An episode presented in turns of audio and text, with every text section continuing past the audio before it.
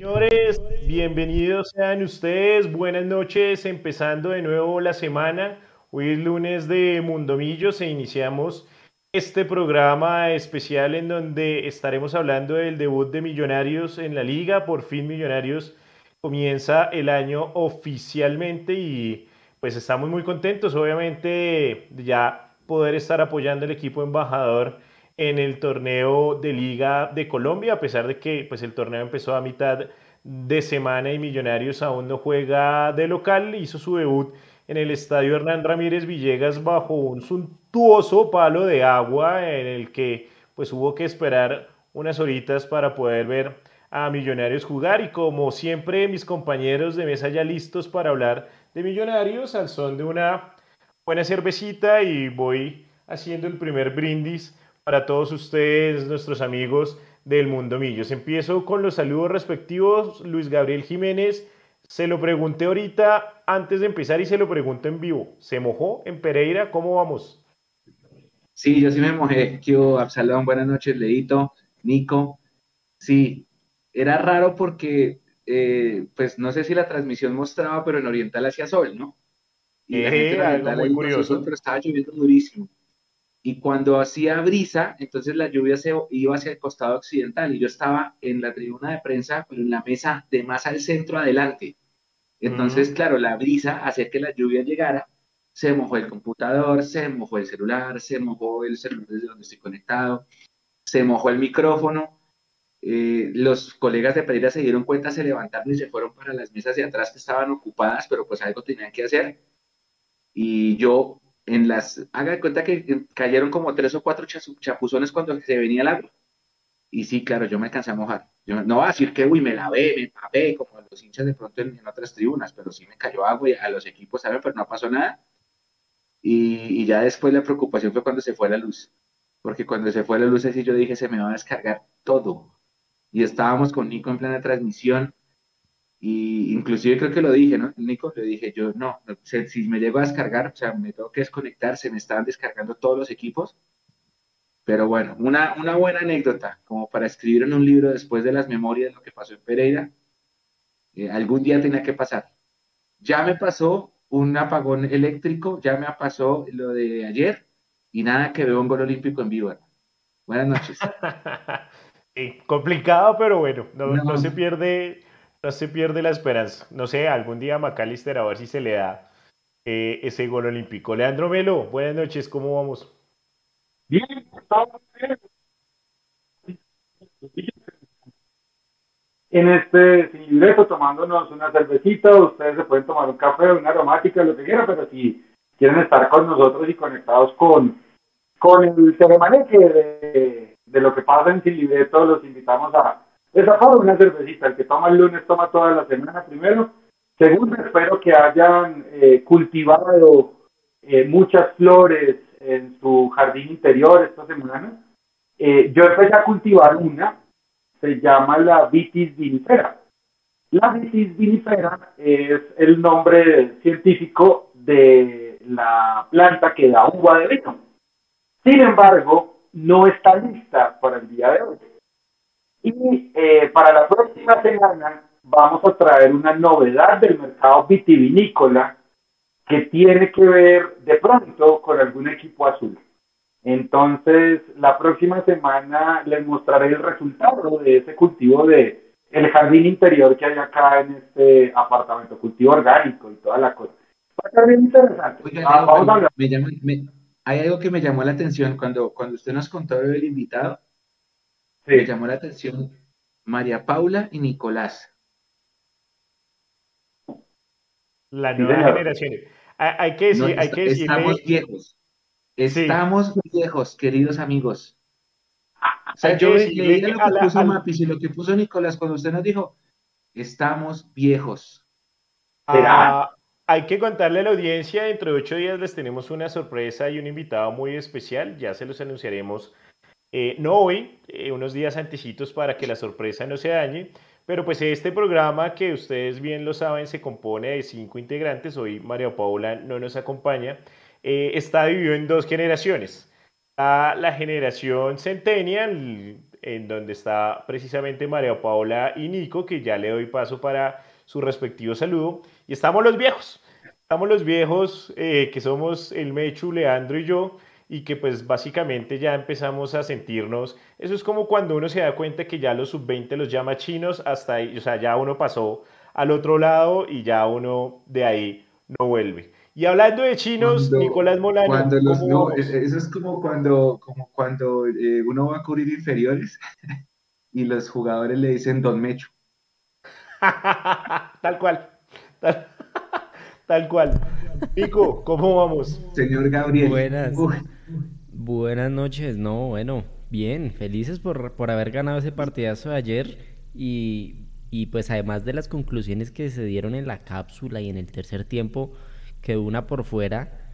Y es que qué talento para hablar miércoles, porque hora y veinte quietos hablando con toda la gente de la transmisión mientras se reanudaba el partido.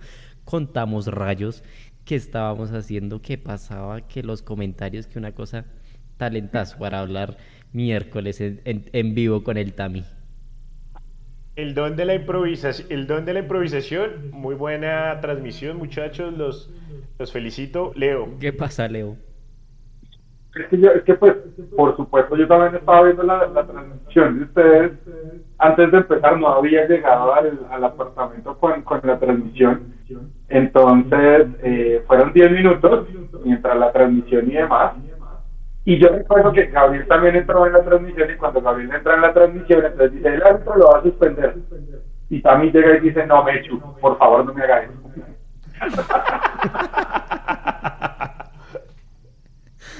para que vean, para que vean nuestros, nuestros seguidores que no es tan fácil tampoco. Hay que eh, saber improvisar eh, mucho y tener mucho aguante y mucho tema, pero eh, muy bien muchachos, la capotearon muy bien. Mechu, muchísimas gracias por esas buenas, esos buenos cubrimientos que se siempre hacen cada uno de los estadios de Colombia y del mundo, siguiendo a, a Millos y pues la idea es llevarles como siempre toda la mejor información. Vamos a empezar este Mundomillo sin libreto hoy hablando un poco de lo que fue ya luego de también el tercer tiempo, el análisis eh, casi que inmediato que hace Mundomillos en cada uno de los partidos, pero ya hoy con el diario del lunes, literal, eh, vamos a hablar un poco de lo que fue el partido de ayer, ese debut de Liga de Millonarios, eh, un doblete de Leonardo Castro, un gol de Daniel Giraldo, básicamente Millonarios empezó muy bien con eh, los refuerzos para este año que pues entraron con todo eh, en los goles. Y quería preguntarles a cada uno de ustedes, y pues me echo empiezo por usted que estuvo allá en, el Hernán Ramírez Villegas mojándose, eh, ¿cómo vio el partido? ¿Qué le gustó? ¿Qué no le gustó? Y un análisis rápido de lo que fue este primer partido de Millos oficial del año. No, a mí me gustó mucho, me gustó mucho el partido, me gustó mucho el rival, me gustó mucho el trámite, la gente podrá decir que no, que es que se cometieron errores, sí, pues que es el primer partido. O sea, en el primer partido yo esperaba un huesazo de partido. Y cuando pasó lo de la lluvia que volvió con la cancha como estaba, fue un partidazo. A mí me encantó. Me encantó porque le ganamos un equipo duro. Y la gente a veces, varias veces me escribieron como me he hecho, pero un equipo duro, sí es un equipo duro. Con muchos nombres nuevos, peladitos, inclusive gente que había jugado por primera vez, este chino Diego Hernández, el central por derecha del primer partido. Eh, no me acuerdo si el que anotó el primer gol también, pero son pelados. Y, pero el Pereira dio cara a la derrota. Fue un partido bueno, un partido sabroso, que para hacer el primer partido del año fue un buenísimo, porque los primeros partidos del año son ladrillos. Mire cómo fue el de Liga de Quito. El de Liga de Quito fue un ladrillo. Pero este fue un partido sabroso, este fue un partido bueno y me gustó. Me gustó bastante. Obviamente iban a haber errores porque se estaba probando un módulo nuevo por, qué sé yo, tercera vez. Y, al final el equipo cuando recurre a su memoria futbolística y vuelve 4-2-3-1 es que arregla la cosa.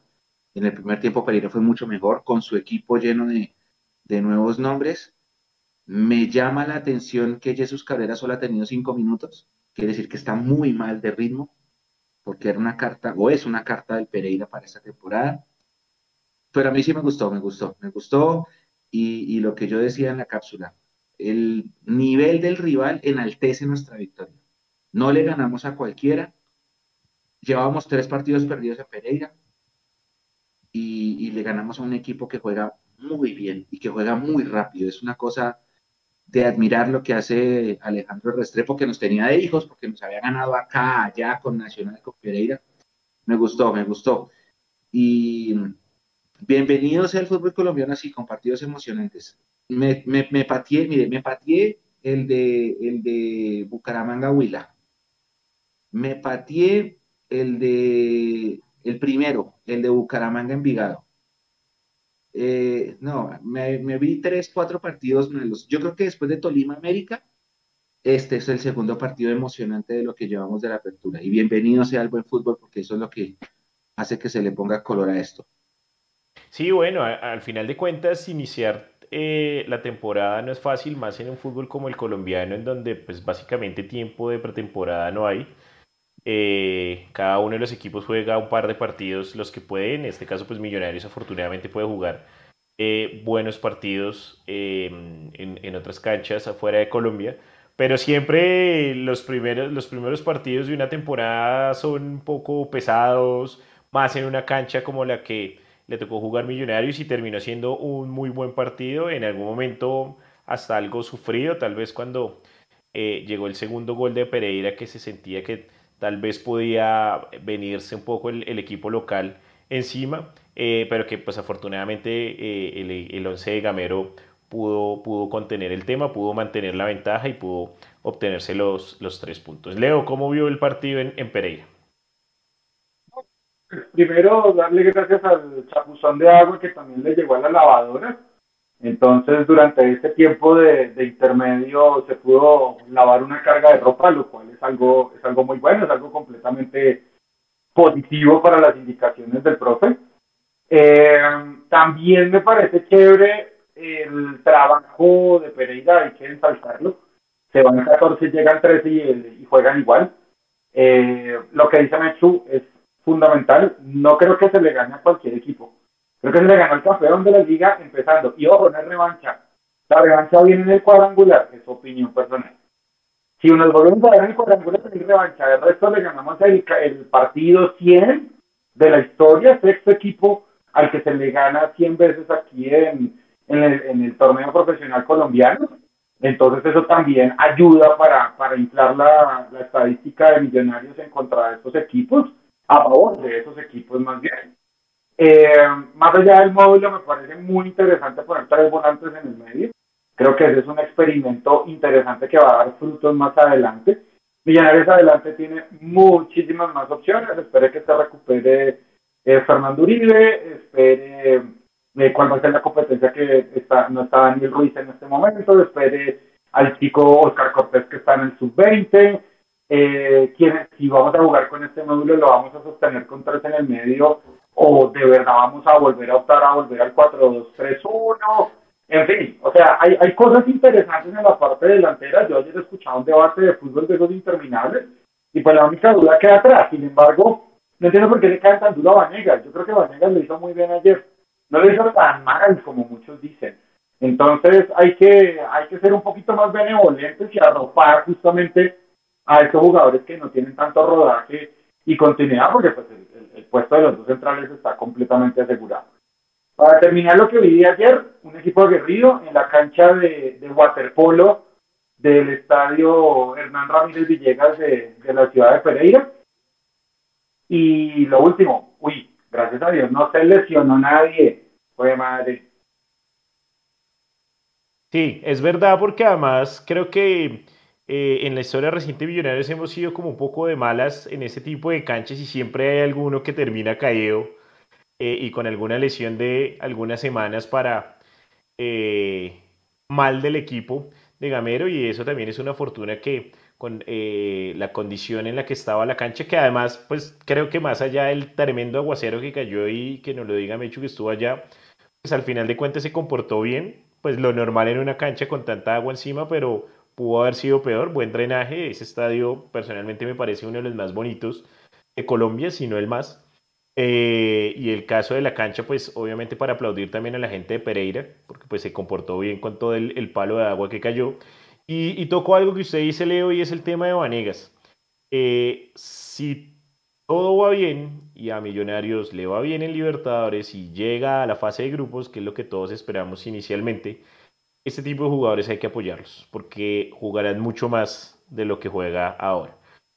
Claro, creo que ninguno tenía hace 15 días eh, pensado que Vanegas iba a ser titular en el debut oficial de Millos, pero pues básicamente eh, el buen equipo que tiene Gamero y, las individualidades que tiene, pues permite que hayan jugadores en selección Colombia, sí, un amistoso salido de la nada, sí, pero igual. Eh, durante mucho tiempo Millonarios no le llamaban jugadores a la selección y esto pues eh, desde cierta perspectiva valoriza a los jugadores y valoriza al club. así que pues hay que tenerlo en cuenta también. Si Ginás mantiene su gran nivel, seguramente seguirá siendo convocado, pero también si, como les digo, llegamos a la Copa Libertadores, a la fase de grupos, eh, pues en esos juegos entre Libertadores y Liga, Vanegas eh, seguramente tendrá nuevos, eh, muchos más partidos y de igual manera Arias, que pues también obviamente hizo su debut oficial y que creo que lo hizo de buena manera. Hay un tema, y, con esto doy paso a Nico, y es esa variante táctica, ¿no? Vimos tres mediocampistas eh, mixtos, porque ninguno es de marca a marca, pero ninguno es creativo, creativo.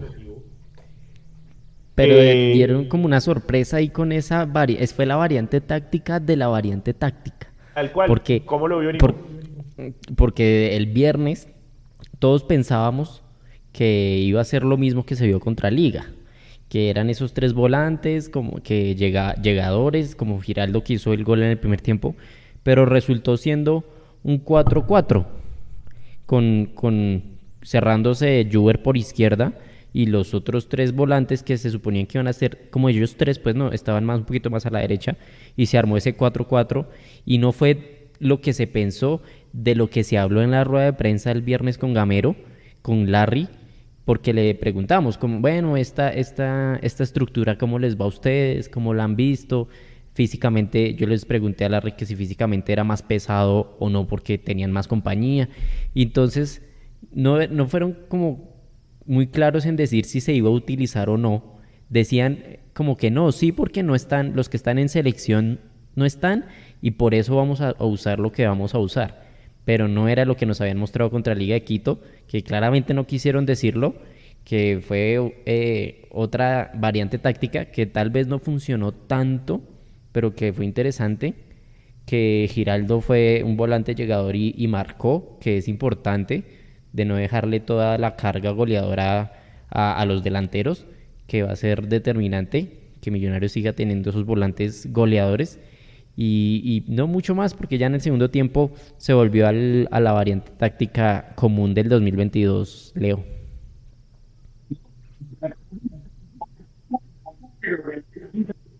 Eh, Leo, no, no, le entiendo. No le estamos escuchando, Leo. Ya, ahora sí. ¿No? ¿Ahora sí? Sí. ¿Sí o no? Sí, sí, sí. Y entonces ahí te le contestamos a la pregunta, me he hecho que tú vas de 15 días. Y es, oiga, pero es que este equipo es completamente predecible. Entonces ahora vamos a ver variantes. Yo creo que ahora sí. Y con lo que está diciendo Nico, eh, es importante que los que están, los que no están, los que se van a ir, cuatro jugadores convocados en un amistoso y uno de ellos no lo ponen para el que no hay ningún problema, pero pues Millonarios está poniendo jugadores en Selección Colombia para la renovación de la renovación. Y entonces Gamero tiene que sacar otra vez trucos del sombrero para ganar partidos. Me he hecho de ese por bien servido, me parece que ahí hay cosas interesantes.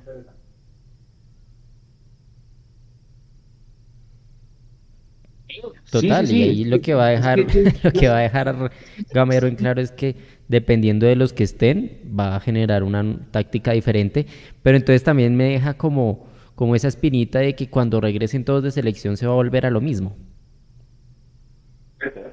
Podría ser, pero, pero si algo ha demostrado Gamero es que creo que este año en los partidos que hemos visto, juntando los amistosos y este primer partido oficial, Gamero este año no tiene cara de jugar siempre lo mismo. Creo que está, o sea, se le nota que está trabajando en diferentes variantes, que algunas le funcionan perfecto, que algunas no le funcionan tanto, ok, está empezando, les está trabajando, está trabajando con lo que tiene y creo que ahí es fundamental una cosa que decía usted, Nico, y es, bueno, hay que trabajar con lo que hay, más allá de quienes están, si están por fuera, si están lesionados, si están en selección, etcétera, etcétera, si están suspendidos, pero al mismo tiempo también es la variante sobre la variante.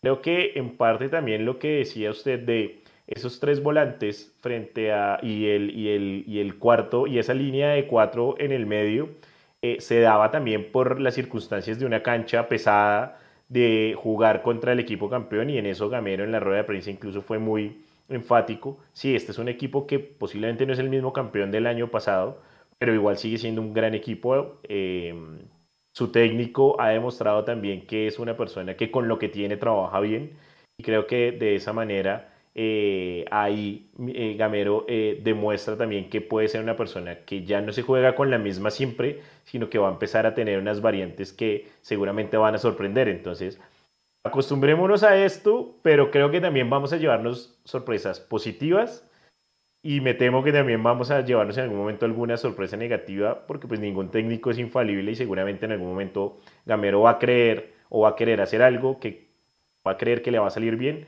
y no le va a salir bien y seguramente lo criticaremos, pero no por eso no, no está bien que, que cambie. ¿Ustedes cómo lo ven? No, yo tengo una teoría, yo tengo una teoría. Mi teoría es así. Contratamos a Leonardo Castro cerrando diciembre contratamos a cerrando diciembre. Ya teníamos los delanteros armados desde diciembre antes de empezar la pretemporada. Mi teoría, ¿no? Porque yo no he visto ningún entrenamiento. Yo por mi trabajo no puedo ir a ningún entrenamiento. Yo creo que el profe, desde que tuvo esa, ese, ah bueno, Giraldo también, desde que tuvo los jugadores ya completos, él quiso jugar el 4-3-1-2. Acuérdense que venimos de mundial. Siempre que hay mundial hay una tendencia que cambia. Yo por eso digo que muchos equipos van a empezar a jugar como Pereira, con línea de tres, porque esa fue tendencia en el mundial y fue tendencia en la Euro, en otros países. Entonces yo creo que el, yo creo que el, profe vio lo que tenía y dijo, listo, voy a jugar con el 4-4-2. Y entonces llegó el momento de ir a Estados Unidos y Castro no pudo ir. Y Uribe se, le, se tenía que estar todavía recondicionándose. Entonces no había con qué. Entonces, profe, yo creo que, esto es una teoría, insisto. Entonces el profe dijo, no, no, me tocó jugar con el mismo módulo. Es 4-2-3-1 contra Hertha, 4-2-3-1 contra River. Volvimos. Entonces fue el partido contra la Liga de Quito. Ahora sí, vamos a jugar el sistema que yo quiero jugar. ¿Cuántos minutos lo tuvo? Noventa y tantos. Luego Bogotá Fútbol Club, que fueron unos amistosos, lo volvió a poner. Fueron dos partidos de 60, 70 minutos, entonces póngale que 90 70, 160 minutos con el esquema. Y lo fue a poner ayer y le pasó lo de, lo de Luis Carlos Ruiz que no pudo ir. Tal cual. Entonces, trató de improvisar el 4-3-1 porque creo que lo trabajó toda la semana, pero Juber es muy diferente a Luis Carlos. Y por eso vimos a veces a Juber demasiado tirado a banda y a Castro demasiado tirado al centro. Entonces no era que fuera un 4-3-1-2 porque nunca lo fue. O sea, lo fue cuando sacó de meta, del centro en minuto cero el, equipo. Pero de resto no pudo porque las características de Juber no son iguales a las de Luis Carlos. Entonces en todo este ejercicio de tratar de cambiar el módulo durante todo enero, que ya se acabó el mes, pasaron ciertas cosas que obligaron a que el equipo no pudiera trabajar ese esquema como quisiera tanto el profe como me imagino los mismos jugadores. Y creo que esa es la razón por la cual en el segundo tiempo él apela a jugar a lo que el equipo ya sabe jugar y le sale bien. Yo soy de las personas que digo, y, Leo es testigo, que el equipo a veces con el 4-2-3-1 fue predecible el año pasado. Y yo sí tengo que ser fiel a mi, a mi estilo y no, no a que acomodar, que para acomodarse hay otros canales, pero yo siempre dije que el equipo era predecible y que había que buscar variantes y el profe tiene las variantes. Lo que pasa es que por motivos extrafutbolísticos, los que ustedes quieran, no se les ha podido dar la cantidad de minutos o de ritmo que se quisiera. Pero hay que seguir. Y digamos, el partido con Pereira lo ganamos por esa memoria futbolística. Porque en el primer tiempo con ese esquema, en el que era raro ver a Juber por los dos lados del terreno, costó un poco. Y porque el Pereira es un equipo muy rápido. Y esos equipos rápidos a nosotros nos, nos hacen daño. En el segundo tiempo logramos contrarrestar eso a partir de volver al esquema anterior. Pero bienvenidas las variantes. Bienvenidas las variantes y, hay que darle tiempo al profe para que establezca ese nuevo esquema con los jugadores que tiene. Ah, bueno, falta otro pedazo. Cuando lo fue a probar, se le fueron a la selección cuatro tipos. Entonces él no ha tenido nunca los 11 que él quiere probar en ese esquema. No pudo en Estados Unidos porque no fue Leonardo. No pudo contra Liga de Quito porque estaban en selección Montero, Ginás, Daniel y, Ruiz. Y no pudo ahorita tampoco porque le pasó la de Luis Carlos. Leo. Leo, no lo, escuchamos, no lo escuchamos. Bueno, manda a cambiar ese micrófono porque ¿cómo hacemos? Está estrenando. Sí, se nota. ¿Se escuchan? ¿Se escuchan? ¿No se escuchan? Sí, pero va que se, que se los cambien y que le den factura, mijo, porque le metieron los chinos. No, son 60 mil pesitos, no fue nada más. Ah, pero pues por eso, y espera que le funcione, no fregues. ¡Claro! ¡Está nuevo! No, no, no, no, no, no, no, póngase serio. Que justamente lo el tema que dice pues justamente la gente debe sentirse mucho más eh, contenta, agraciada y esperanzada en estos millonarios. Porque imagínense, si Millonarios solamente en este primer partido no, no tuvo, de acuerdo a la teoría de Mechu, no ha tenido el, el profe Gamero la oportunidad de expresar algo, algo futbolístico, es porque tiene cajón y nevera para hacerlo. ¿Vale? Se le fueron cuatro jugadores, más el chico que está en el sub-20, son cinco jugadores posiblemente. No, no cuenten ni Oscar Cortés porque, porque no lo sabemos todavía. Pero tiene repertorio. Y eso es buenísimo. Eso es una gran noticia para los hinchas de Millonarios, para el club y para todos. Eso quiere decir que no nos vamos a casar, que vamos a, empezar a hacer eh, los archivos secretos X de cómo quiere jugar el, técnico. Vamos a empezar a especular cómo le gustaría a Gamero. Y eso también está bueno. Y eso está bueno solamente porque desde diciembre empezaron a contratar a lo que ellos creían y a lo que el técnico al parecer quería. Yo quiero jugar con dos delanteros y eso está bueno. Y está bueno que le den gusto al técnico. Y por Leonardo Castro muy bien. Y muy bien por él. Qué chévere que si celebran, bueno, me adelanté un poquito. Pero qué bien por Leonardo Castro haciendo dos goles. Y qué bien y mejor todavía Giraldo con ese cabezazo. Qué jugador tan rendidor es Daniel Giraldo. Qué profesional de fútbol es ese muchacho. No solamente donde le vayan y paguen, y paguen más. Eso es normal. Yo creo que ya aquí lo hemos debatido hasta el cansancio qué bueno que tenemos a, a, a Giraldo acá en, en Millonarios, y no solo por el cabezazo, le dio mucho orden en el mediocampo de Millonarios, saliendo, no tanto marcando. Y eso es bueno para Millonarios. Cierro este tema y voy con los saludos de la gente que está con nosotros con, con una cosa que retomo de lo que dijeron cada uno de ustedes y es, a Millonarios en efecto le criticamos eh, el año pasado que solo tenía una variante táctica que sí que le funcionaba muchas veces y que el equipo jugaba bien, pero que por momentos también se volvía predecible y que Gamero no encontraba las herramientas para poder cambiar, eh, sobre todo durante el partido. Pero estoy de acuerdo con algo que dice Mechu y es, se nota que viene trabajando y que quiere trabajar nuevas cosas. Lastimosamente, como dice también el Mechu, pues no ha tenido la oportunidad por diferentes factores. Pero lo bueno es que cuando no lo puede hacer, regresa a su tradicional estilo de juego y aún así le funciona. Así que uno esperaría que mientras el equipo vaya teniendo más días y más rodaje, ya no vamos a tener un esquema en el que va a ser bueno, sino seguramente vamos a tener dos esquemas. ¿Y por qué no pensar en hasta tres esquemas? Y eso es bueno porque le va a dar a Millonarios variantes em, y guardando las abismales proporciones que uno ve en equipos de, eh, en Europa que tienen buenos planteles y que tienen buenas nóminas y que se dan el lujo de jugar de diferentes maneras dependiendo de las circunstancias, no solo del rival, sino de lo que suceda dentro del mismo partido, porque usted puede cambiar también la variante no solo para un partido como tal, sino lo puede hacer a los 20 minutos del partido porque básicamente el rival le jugó otra cosa que usted no esperaba. Así que enhorabuena por eso, porque le va a permitir a Millonarios y específicamente a Gamero, que es un tipo que sabe mucho de fútbol, más allá de uno pues quiera que le vaya bien por ser el hincha Millonarios, pero que ve muy bien el fútbol y se nota que ve mucho fútbol, y en eso estoy de acuerdo con Mechu, creo que vio mucho y, y, lo decían en los comentarios, vio el Mundial, ve muchas ligas europeas y trata de copiar muchas cosas buenas que ve. Siento que Millonarios en ese sentido durante este año y en la medida en que tenga los jugadores eh, disponibles, va a tener muchas variables y eso va a redundar en buenos, en buenos resultados para el equipo. Y es Vamos que, a saludar. si, si usted se va al Mundial, Argentina jugó con cuatro módulos diferentes en siete partidos. Total. Y fue campeón. Y Argentina es un equipo que llevaba trabajando, ¿qué? Un mes. Una selección nacional no tiene el mismo tiempo de trabajo de un club. Si una selección nacional se da el lujo de trabajar cuatro módulos distintos para jugarlos en siete partidos y sale campeón, un club como el nuestro, que tiene primero que todo proceso, segundo una base de jugadores que es como el 90% la misma, y que lleva un montón de años trabajando junta, pues tranquilamente puede trabajar N modelos. Y es mucho más fácil. Usted, no ha escuchado siempre que los técnicos de selección dicen que es más difícil trabajar porque los jugadores llegan solamente con cinco días de anticipación, que es muy difícil. Y que les toca tener solo los jugadores que estén disponibles. Exacto. Es mucho, en ese sentido, es mucho más sencillo trabajarlo a nivel de club. Y pues nada, si ya tenemos tres años con el mismo modelo, y estos jugadores ya se lo conocen, predecibles o no, pues que vengan y que haya tiempo para probarlo más.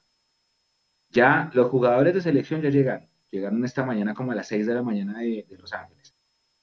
El equipo está casi completo. Bueno, entonces tenemos dos semanas para preparar de pronto el 4-3-1-2 otra vez, o el 4-2-2-2, qué sé yo. Ahora sí con, con Cataño, ahora sí con Daniel Ruiz, y vamos a ver en Ibagué que nos enfrentamos. Tenemos 14 días para preparar, ya con la nómina completa. Me imagino que Luis Carlos Ruiz ya también va a estar disponible. Entonces, sirve. ¿Y Fernando Uribe? A Fernando yo creo que le falta más. Yo escuchaba que básicamente para el próximo partido ya podría estar. Vamos a ver. ¿Qué tal? ¿Quién? ¿Uribe? Fernando Uribe, sí. No. No sé.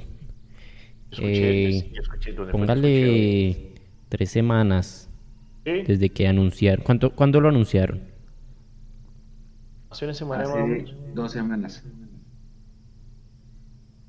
Bueno, entonces pues... Hace una semana, antes de la noche. ah, yo confío en ustedes que son los que van al entrenamiento. Sí, o sea, pues yo tengo a Uribe para, el, para dentro de 15, posiblemente. No, no, no, hombre bueno. Igual, exactamente, eso, eso se habló. O sea, nosotros se habló sobre, sobre la situación médica y pues lo que siempre dicen, no podemos decir un tiempo porque eh, si digamos el departamento médico dice se demora dos semanas y se demoró dos semanas y un día, ya están dándole palo al departamento médico. Y, también dijeron por ese lado, la idea es no presionarlo, la idea es que se recupere y, y no es sano hablar de tiempos cuando hay alguien lesionado. Ahora, usted me dice 15 días y pues el próximo partido de Millonarios dentro de 15 días. Exacto. Puede que sí podría, podría tal vez alcanzar a llegar, pero bueno. Eh, hoy con saludos jóvenes para toda la gente que nos está acompañando. Les agradecemos a quienes están con nosotros tanto en Facebook como en YouTube, como en Twitch, en cada una de las plataformas de Mundomillos. Angélica CM, que eh, siempre está con nosotros. Un saludo. Rafael Alejandro Cabra, David Rada. Eh, Carmenza Pinzón, que nos envía buenas noches a la familia de Mundo Millos. Carmenza, un saludo. Edwin Hernández dice que grande Mechu y que saludos para todos. Gracias, Edwin. Un abrazo. Natalia González dice que estamos viejos, no todos, pero nosotros sí. Bueno, Natalia, gracias por acompañarnos eh, en la vejez, en, los años dorados. Eh, Andrés Suárez, que nos saluda desde Nueva Jersey. Un saludo a Andrés allá en Estados Unidos. Eh, soy Milo72, Cincelejo tiene mancha azul. Un saludo a toda la gente de la costa caribe colombiana, hincha de Millonarios. Eh, azul por siempre, azules noches a Mechu y a toda la familia Mundomillos. Gracias, Azul. Eh, Heider Andrés Acosta, que siempre nos acompaña, otro de los fijos dentro de nuestra audiencia. Eh, nos cuenta que hoy se cumplen 85 años del nacimiento del Deportivo Municipal, que para él es el mismo Millonarios, así que pues una fecha eh, especial para eh, nosotros los hinchas de Millonarios, el antecedente del club que precedió al Club Deportivo Los Millonarios. Camilo Bustos nos saluda desde Cuyabra, Cuyabá, Brasil. Bueno, miren, hoy estamos súper internacionales, desde Estados Unidos, desde Brasil, también desde eh, varios lugares de Colombia. Andrés Murcia, amigos de Mundomillos, buenas noches. Andrés, gracias por acompañarnos.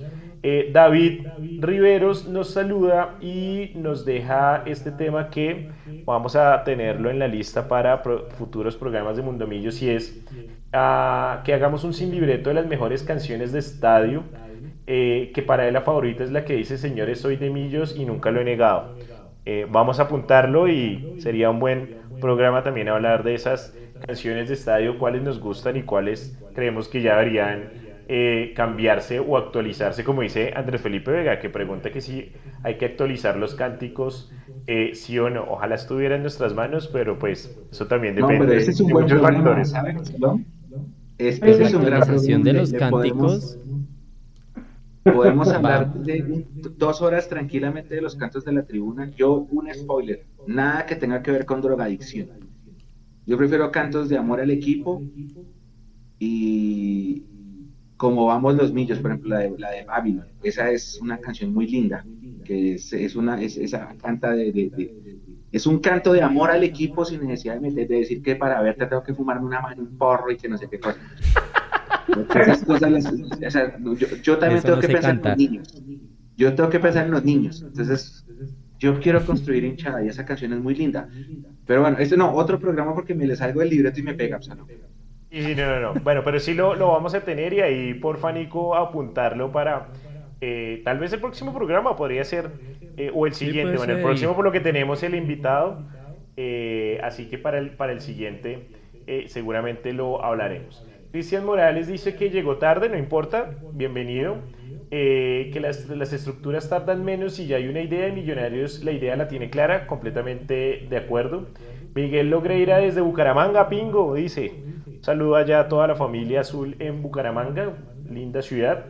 Eh, Joalca dice que Millos este año ilusiona grandes cosas. Bueno, yo soy muy de filosofía cholista, paso a paso. Últimamente el cholo me tiene como decepcionado, pero igual es bueno haber empezado con un, triunfo. Eh, los últimos saludos, Comando 994 Kaiser, nos veremos en Ibagué, Mechu, eh, en el 2021. No sé, seguramente se refiere a la final. Eh, Oropel, sin libreto de la actualidad de los canteranos o jugadores vendidos desde el inicio de azul y blanco, también puede ser otro tema que podemos agregar a la lista. Eh, y azul por siempre que estaba diciendo que Mecho estaba como calladito, no si a usted le parece que eso es calladito, imagínese cuando habla. Entonces, eh, bueno, a todos muchísimas gracias por acompañarnos en este sin libreto. Ah, bueno, perdón, voy un poco con los de Facebook también. Piperoni Gaitán que nos está saludando, que él dice que espero que, que, él espera que sí se haya visto el mundial para que, para que Gamero se diera cuenta que hacer más de mil pases y tener la posición del balón no siempre sirve. Eh, es cierto, la posición, tener el balón es bueno siempre y cuando se vaya avanzando con él, tenerla por tenerlo, pues no, básicamente no, no funciona. Eh, desde Viña del Mar, en Bogotá, no en Chile, nos saluda hinchada azul. Y Alejandro García cree que falta un buen 10 y que sienten ojalá a Ruiz el delantero porque ve que la delantera es Leo Castro y Uribe. Ah, para la Libertadores, dice, dice Alejandro García. A todos ustedes, muchísimas gracias por estarnos acompañando. Y ahora vamos a hablar de un tema que me pareció curioso porque hoy escuché en varios medios eh, y varios periodistas y varios hinchas hablando del tema y es, ¿se celebran o no se celebran los goles cuando se le marca a el, al ex equipo? Y si ustedes me permiten, voy a empezar con, con un pensamiento que tengo con respecto a esto y es, Hoy escuchaba, a, creo que el periodista preferido de todos nosotros y una eminencia en el fútbol nacional como es el doctor Peláez, alguien a quien respeto muchísimo y que eh, por cosas de la vida pues he podido trabajar con él. Y el doctor Peláez decía su tradicional... ¿Cómo? El chicanero, que era. Ah, mano, pero usted es el endiosado, déjeme sacar una vez en cuando. Eh... Ay, va a cambiar los audífonos que no se le escucha un carajo, señor. Eh, y él decía que, pues, que a Millonario, que Millonario le pagaba a Leo Castro y que lo más decente era eh, repetir, eh, perdón, celebrar los, los goles. Con el respeto que le tengo, obviamente, al doctor Peláez y, y, ni menos que quiera pasar por encima de él. y a todos los periodistas que piensen igual, pero yo creo que a un jugador y en específico a un delantero le pagan por hacer goles no por, no por celebrarlos. Entiendo el por qué Leonardo Castro, que recién acaba de salir campeón con Pereira y además va a ser parte de la historia del Pereira eternamente porque es su primer título, no los haya celebrado. Al contrario, creo que eh, le respeto y le admiro la, el profesionalismo con el que cobró el penal, muy bien cobrado.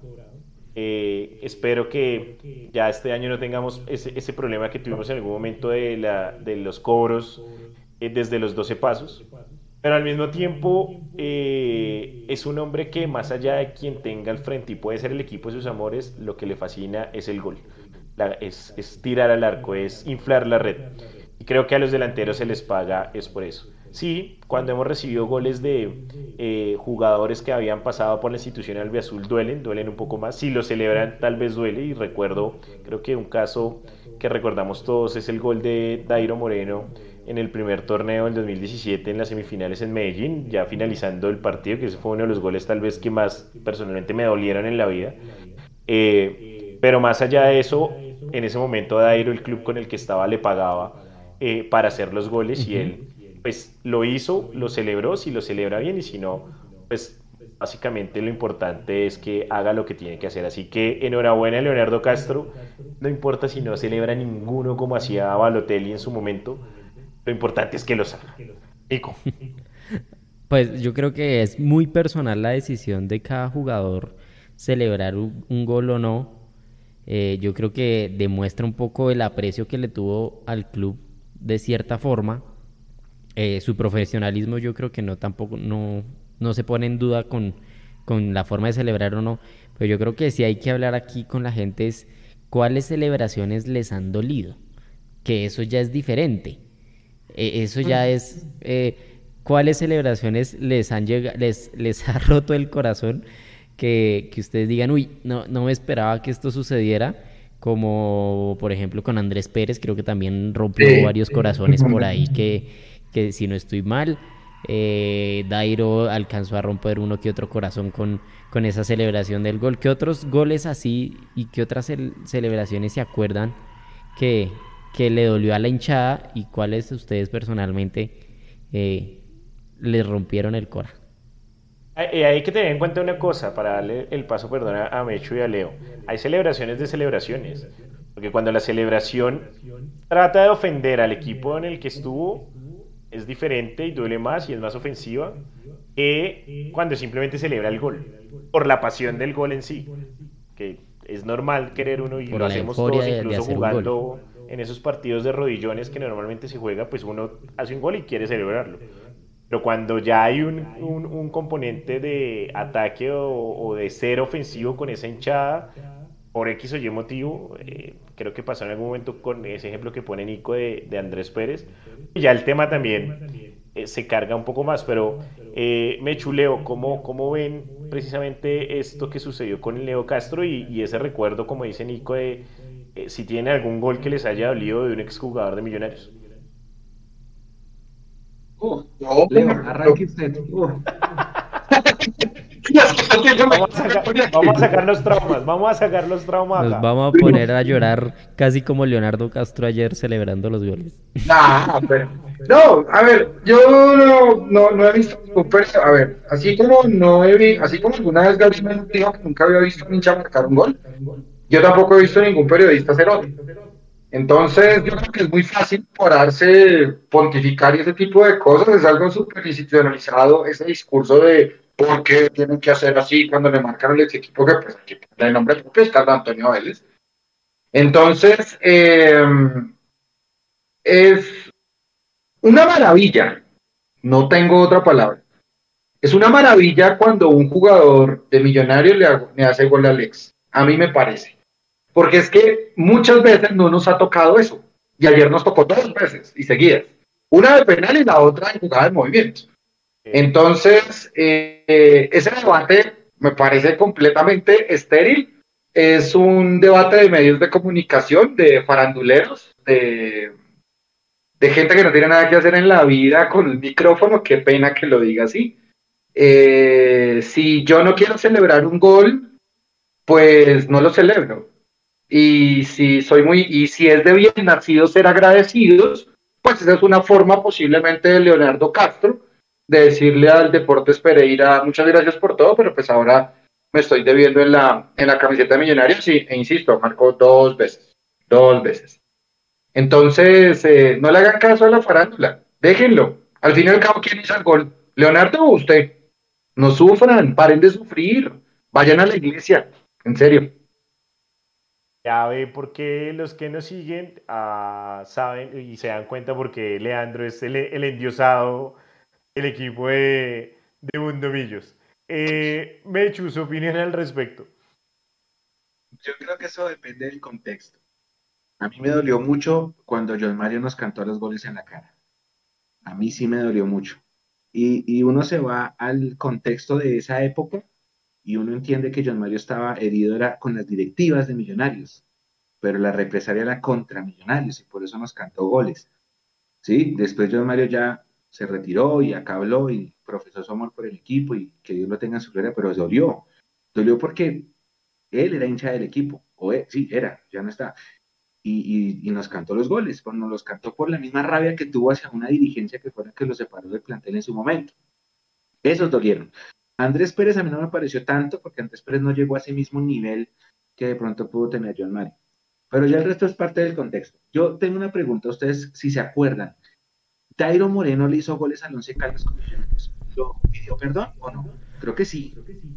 No, con Millos, Dairo nunca le pidió perdón a, un gol. Le metió goles como un berraco, pero lo que yo quiero saber es si pidió perdón. No, no recuerdo. Es más, yo nunca he visto a Dairo Moreno al, al once creo que sí. A ningún creo que al 11. Al 11 le ha pedido perdón. Y ahorita está sí, de acuerdo con Nico. Al 11 le pidió perdón acá en Bogotá. Sí, a mí me parece que sí. Lo he visto. Porque él prácticamente hizo la escuela en el Once Caldas. No, es Lo que pasa es que de sus amores. estaba en Nacional, el Dairo, Dairo Moreno es un jugador tribunero. Y Dairo Moreno sabía. Si se iban a jugar una final, porque ese gol fue en el último minuto de una semifinal. Si se iban a jugar una final el tipo se pone a pedir perdón, se echa encima la barra, se echa encima la hinchada. Pero el tipo que hace, lo canta con el alma porque el nombre es tribunero. No importa si pasó por acá, etcétera. Es un contexto diferente. Eh, Leonardo Castro, el día de la final de Pereira, lloraba en el himno. Y cuando, no sé si, yo no sé si, si la televisión lo mostró, cuando eh, cuando, cuando Millonarios salió a calentar, todo el mundo empezó a abuchear a los jugadores de Millonarios, los hinchas del Pereira, como uh, uh, uh, y cuando salió Leonardo Castro le empezaron a aplaudir. Entonces la voz del estadio, estimados hinchas, lo, eh, lo, tenemos de otro color, pero nunca se nos va a olvidar. Leonardo Castro, y todo el mundo, ¡ay, sí, Leonardo Castro! Y lo aplaudían, y el hombre también en pleno calentamiento les devolvía los aplausos. Cuando sonó el himno de Pereira, haga de cuenta que haya sido como en la final, se puso la mano en el corazón, lo cantó, no sé si la televisión lo mostró, pero estaba cantando el himno de Pereira. No, estaba mostrando al, Pereira, a los jugadores del Pereira. Lo cantó. Hay una imagen de él en la final llorando, cantando el himno, ¿no? Él y yo están así con la mano en el corazón y llorando y con la cara así colorada y el amigo que lo Y la mitad del equipo estaba llorando, yo me acuerdo. y después, eh, cuando sonó el himno de Pereira ayer, él también se puso la mano en el corazón y estaba llorando y, toda la cosa. Obviamente no lo captó la televisión. La gente de Pereira todo el tiempo lo aplaudió, todo el tiempo. Inclusive cuando nos hizo los goles, inclusive cuando protestó y se ganó la amarilla. No hubo un solo momento en el que lo chiflara nada, nada. La gente de Pereira sabe. El penal no lo chiflaron. Por eso le digo que no, no, no. Y cuando salió, y cuando salió, el aplauso sonó. No, cuando, cuando salió el aplauso sonó, pero no sé si eh, previo al, al, cobro del penal no. Que, es lo normal en un estadio. No, pero era que va a cobrar el penal en contra. No, no es algo. Pero no, o sea, mire, vamos a ponernos en el contexto. ¿Cuántos años de, de fundado tiene Pereira? No sé. Nunca había ganado nada, excepto torneos de ascenso Viene un tipo, termina de goleador, lo saca campeones, canta el himno de la ciudad en la final. O sea, es el sueño. La hinchada del Pereira va a amar a Leonardo Castro hasta el fin de sus días. Así les haya vacunado dos veces ayer. Y él tiene todo el derecho del mundo en pedir perdón. porque él también debe sentir muchas cosas por el Deportivo Pereira, él también cumplió un sueño de ser campeón con ese equipo. Entonces, es lo que decía más o menos Leo, armar un debate sobre si Leonardo Castro tenía que cantarles el gol o no, eso es irrelevante en este momento. Lo importante es que él hizo dos goles, como un profesional que es. Y, con todo y eso, dos goles y el equipo perdiendo, cuando Leonardo Castro sale, el aplauso que se llevó de la gente fue una cosa loca. Porque la gente va a estar agradecida toda la vida. Es como nosotros con Luis Delgado. ¿Cuántas veces nos enfrentó Luis Delgado? A nosotros no nos importaba. ¿Qué hacía la gente cuando se acababa el partido? Vaya, busque a Luis Delgado y pídele la foto. No importaba. Luis Delgado va a ser Luis Delgado siempre. Por eso eh, cuando la gente, hubo gente que cuando Tolima nos ganó la final, empezó a decir que Hernán Torres y Miguel Augusto Prince se salían del corazón. ¿Del corazón de qué? Yo con Hernán Torres voy a quedar, yo a Hernán Torres me ganó una final, pero yo voy a tener un agradecimiento con él para toda mi vida. un título después de 24 años. Toda mi vida. Ah, nos ganó una final, pues el tipo es un profesional, ¿qué hace? ¿Se va a vender? No, él, tiene, él también está compitiendo. Miguel Augusto Prince, el defensa central con más goles en nuestra historia, capitán de selección. Entonces le vamos a quitar el cariño porque era el asistente técnico de un equipo que nos ganó una final. No, hay que tener un poquito de, también sentido común. Hernán Torres para siempre se va a quedar en mi corazón. Miguel Augusto Prince, ¿cómo no? Y nos pueden ganar. Entonces, que si un día Delgado nos saca un penalti, entonces ah, Delgado no sé qué. Bueno, no, ya no, porque Lucho ya se retiró. Sí, sí, por ejemplo, ¿sí me entiendes? O por ejemplo, vino Mayer con el Cortuluá, nos pintó la cara, puso una asistencia y nos ganaron acá en Bogotá, ¿se acuerdan? Sí, sí, sí. Nos ganaron acá en el 2018, 18. Y entonces que Mayer hijo de tantas porque nos... ¿Quién le va a quitar a Mayer el cariño? También hay que bajarle un cambio. son cuestiones diferentes. Yo sabía que Leonardo Castro si hacía un gol no lo iba a cantar. Era obvio.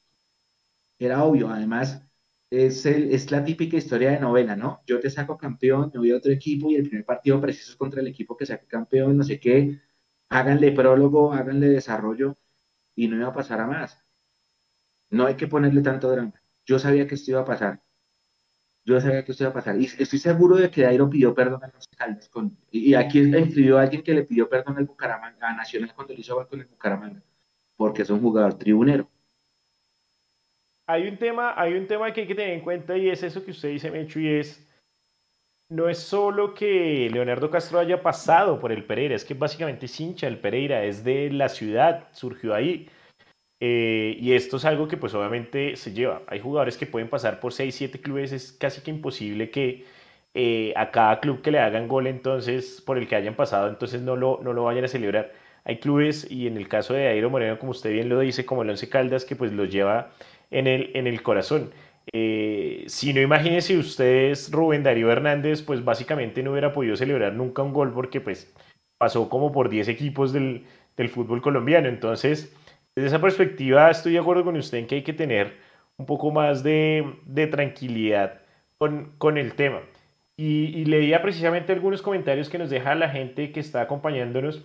Dice Sulpor siempre que eh, una cosa es pedir disculpas, pero que siente que es que Leonardo Castro casi llora ayer ofreciéndole disculpas a la hinchada del Pereira.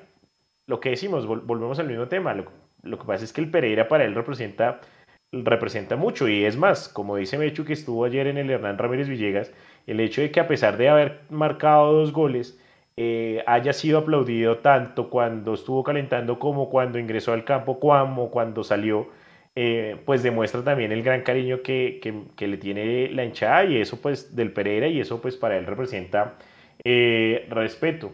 Dice Camilo Bustos, me parece buena pregunta, ¿quién sabe si Leo los hubiera celebrado así, si, el gol, si los goles hubieran sido en Bogotá? ¿Ustedes qué creen? Igual. Yo creo que no, yo creo que es lo mismo porque, porque el efecto de la televisión eso trasciende mucho, es la misma cosa. Igual. Es la misma cosa. Andrés Felipe Vega nos dice que, eh, que él nos Es más, póngase, es que ustedes tienen que, digamos que ustedes son jugadores de fútbol, supongamos, ¿sí? hinchas de millonarios.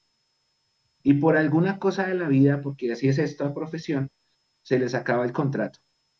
Hinchas de millonarios y se van campeones y lo que sea. Y luego se van a otro equipo, no a Nacional, a cualquier otro equipo. Póngale usted, no sé, Bucaramanga. Un equipo de los que no haya, no genere odios Bucaramanga, Envigado, no sé. Y, les toca jugar contra Millonarios y le hacen un gol.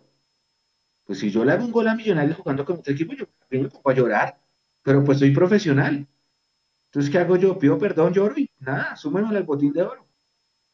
Es que es muy normal. Yo, creo que depende también de un contexto en el del, del, cual a veces nos olvidamos si es el tipo de partido, la situación, lo que suceda dentro del partido.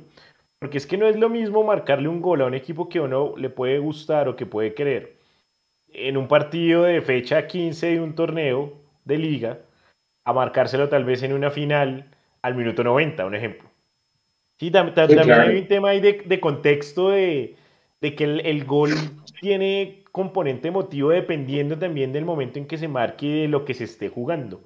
¿sí? Y si se está jugando una final, seguramente en el, momento pueda uno querer mucho el equipo y todos somos humanos, pero pues también uno sale a celebrar porque se está ganando un título con un gol en un minuto. Señor. Yo, yo se la pongo así. En el fútbol es muy complicado hacer un gol. La euforia que genera marcar un gol es muy alta.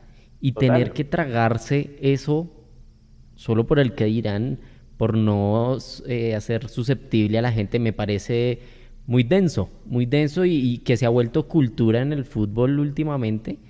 Pero no más el hecho de hacer un gol, sea en un amistoso, sea en una semifinal, me parece que tragarse la celebración de un gol solo porque por no echarse unos cuantos encima, me parece maluco. Yo, yo hasta se los pongo así. Hagan de cuenta, y ni siquiera jugando fútbol. Todos en algún momento hemos jugado con amigos o familiares, hermanos, etcétera. Hemos jugado fútbol a través de una consola de videojuegos. Y hay momentos en donde el partido puede estar lleno de pasión y no sé qué, y en algún momento el equipo con el que uno está jugando hace gol. Yo puedo estar jugando con mi hermano, puedo estar jugando con mi mejor amigo, y si el momento se da, se lo canto en la cara.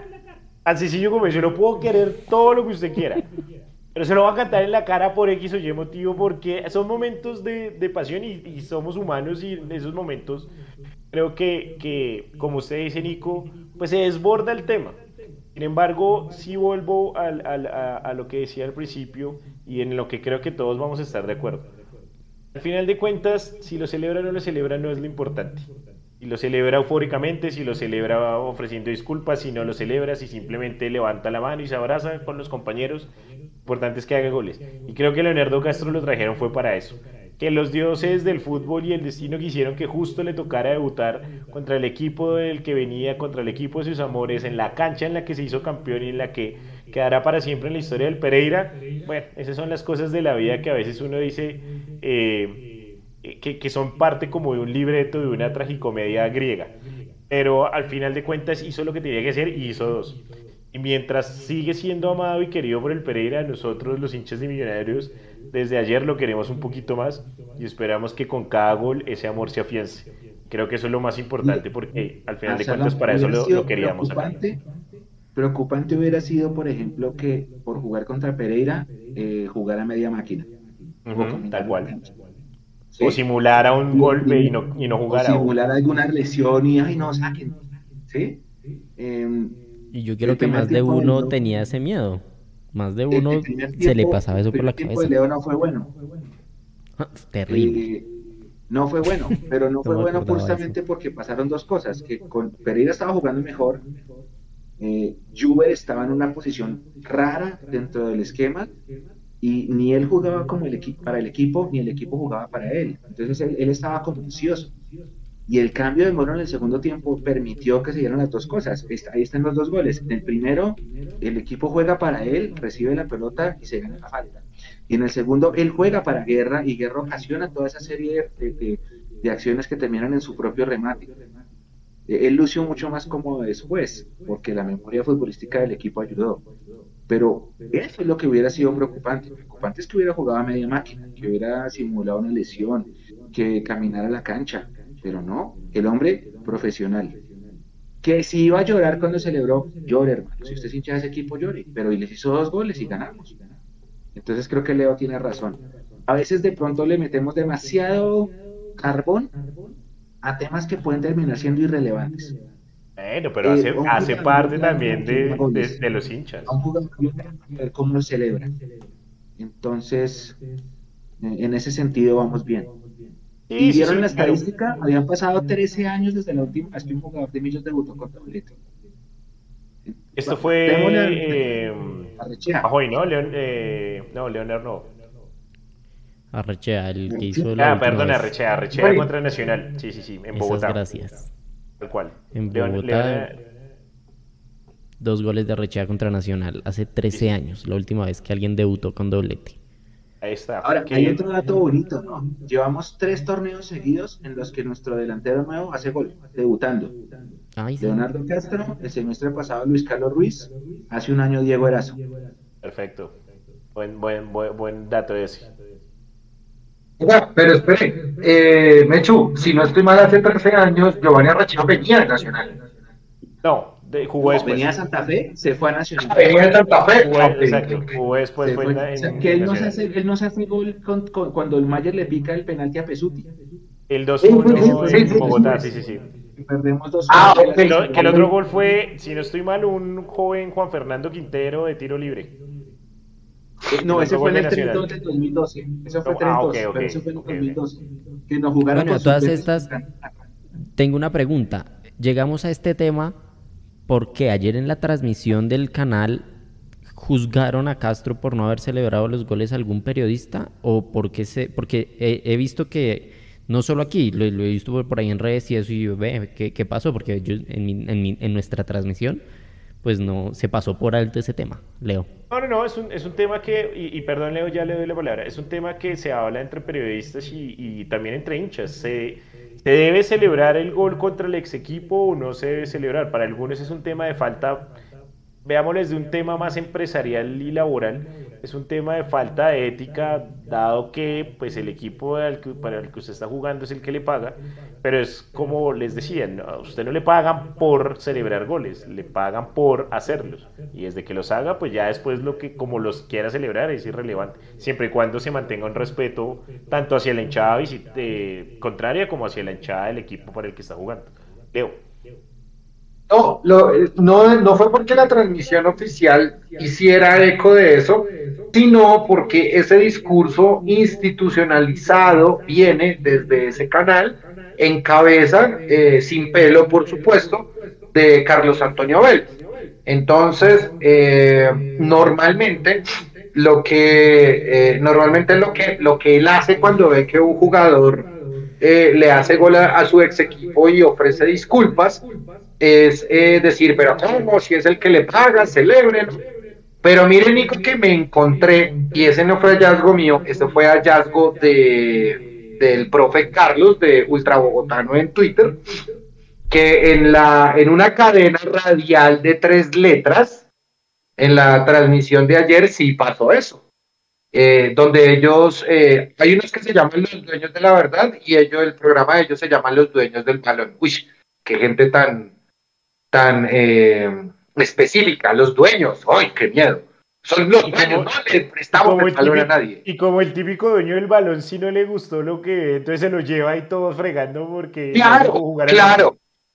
Claro, entonces en la transmisión de los dueños del balón de la, de la cadena de tres letras, de tres consonantes, entonces pues sí hicieron gala de, de eso. Lo, lo mejor, lo mejor está ahí en, en Twitter, en arroba ultrabogotano o arroba Lejameca, en la conversación que tuve con él.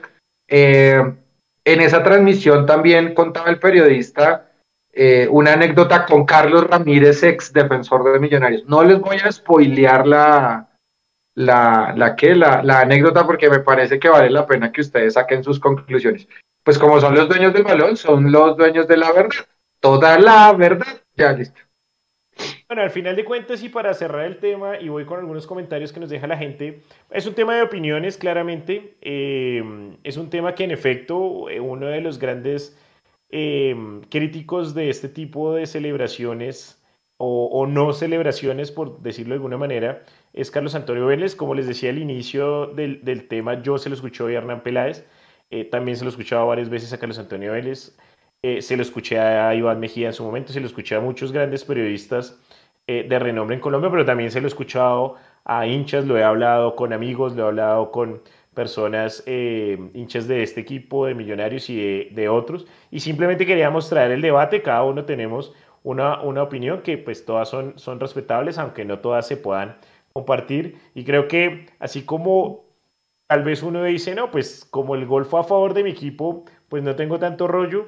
También a veces cuando el gol es en contra, ahí es donde uno también la piensa dos veces y dice, madre, este sí me dolió y siento que me lo celebró como, como, como que no me lo debió haber celebrado. Eh, y es normal, hace parte de las pasiones del fútbol. Nico. El hecho de, de esperar de que le pidan perdón a uno, como eh, alguien en el chat lo puso, el gol de Iron del Valle que le hizo a Millonarios hace poquito. Fue y lo celebró sin, no, sin mucha, eh, o sea, con normalidad fue y lo celebró. Pero más de uno está esperando a que, a que Iron le, eh, le pidiera disculpas. Sí, tal cual. Perdón. Ah, yo me, yo me acuerdo, Mayer, Mayer le hizo goles al Cali y no pidió perdón. no lo celebró, pero lo celebró normalito y sin pedir perdón. Pero ¿quiénes nos han pedido perdón a nosotros? Que se acuerden. ¿Quiénes nos han pedido perdón? ahí activo, ahora sí, activos en el chat.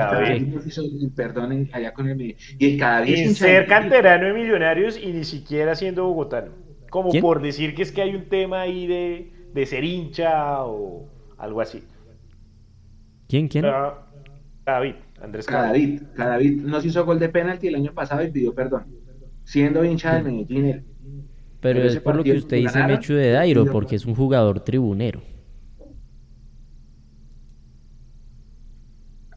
O así lo veo. Pero, pero es que es la inversa, no lo celebró. Si hubiera sido tribunero, va y, se lo, y lo celebra pensando en el equipo en el que está, que es el Medellín. Por lo menos veía en uno de los comentarios que se hablaba de que Duque en el gol con Nacional no, no ofreció disculpas es que, es que eso es a lo que voy, ¿sí ven? Cuando el, porque es que también es desde donde uno lo mire. Cuando el gol es del, para el equipo de uno, en este caso Millonarios, somos más flexibles, somos más laxos, somos más tranquilos. Como ayer el caso de Leonardo Castro. Pero cuando el gol es en contra, ahí es donde la opinión no, muchas veces no es la misma. Leo. No pidan perdón. Perdónense ustedes mismos. Continúe. Palabra del endiosado. eso sonó a, eh, homilía de la Eucaristía. y ni él, se, la cree. Después de que tiró duro contra más de uno, al final viene con un tema de paz y amor y de, ponerse en un lugar zen. Mírelo. Pero bueno, eh, leo comentarios rápidos para pasar al último tema de la noche, muchachos. Em, Camilo Alejandro Bustos dice que se acuerda del periodista que mencionaba Leo, de Carlos Antonio, diciéndole a Giraldo que celebraba cuando le hizo el gol a Santa Fe que porque Millos era quien le pagaba el salario. Eh, algunos nos hablan de Harold Santiago Mosquera también, cuando le marcó gol a, Millonarios que ofreció disculpas. Eh, Danilo Velasco dice que eso a veces es culpa de uno como hincha por crear falsos ídolos. Andrés García dice sí, puro endiosado, jajajaja. Eh, Mauricio Rodríguez dice, al fin parece que el azul tiene un goleador. Dios lo oiga, Mauricio, creo que es lo que todos esperamos. Eh, y bueno, ahí gracias a todos por estar acompañándonos. Eh, y esto, bueno, eso es un tema que, pues como este programa ustedes bien lo saben, es un debate de esos de hincha, puede a veces parecer insulso, es verdad, pero pues es de esas cosas que uno como hincha siempre está hablando y siempre eh, está conversando en un bar, eh, tomándose unas cervezas y pues al final de cuentas hace parte del, del mundo del fútbol y el mundo Millos. Queremos entrar eh, ya en lo que nos queda de este programa en un último tema y es, vamos a hablar un poco de historia, vamos a apelar al recuerdo de ustedes que nos están viendo al recuerdo que tenemos nosotros como hinchas aquí en la mesa compartida virtual de, de, trabajo. Vamos a hablar de lo que fueron los arqueros de millonarios en la historia eh, e incluso pues los que tenemos hoy en día, Álvaro Montero y, y, Juanito Moreno, eh, que dicho sea de paso, pues ayer eh, tuvo, tuvo unas de cal y otras de arena, pero que pues básicamente sigue siendo como ese recambio generacional de Millonarios y siguen en aprendizaje. Para un arquero, obviamente, el tema es de mucho más tiempo dado, que su carrera es mucho más longeva. Pero queremos que nos empiecen a contar en los comentarios eh, cuáles son los arqueros que más recuerdan de Millonarios y los que recuerdan por buenos, porque les gustaba, porque pues obviamente tuvieron una, eh, un significado en su vida como hinchas grande, pero también cuáles recuerdan por malos, porque pues no todos fueron buenos lastimosamente y creo que todos tenemos también recuerdos de arqueros que no fueron eh, tan eficaces bajo los palos de millonarios y que pues básicamente nos hicieron pasar más penas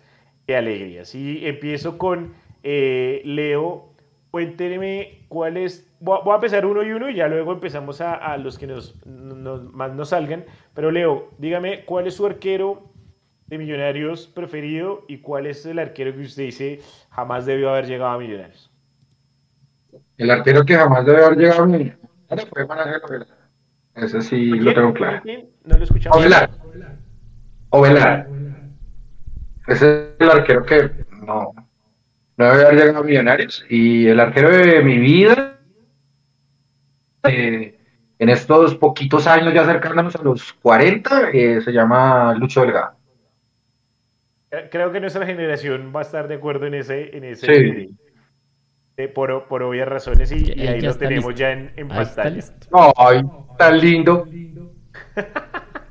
Mechu, la misma pregunta, su, su arquero favorito y su arquero que usted diga, no, hermano, ni por el berraco.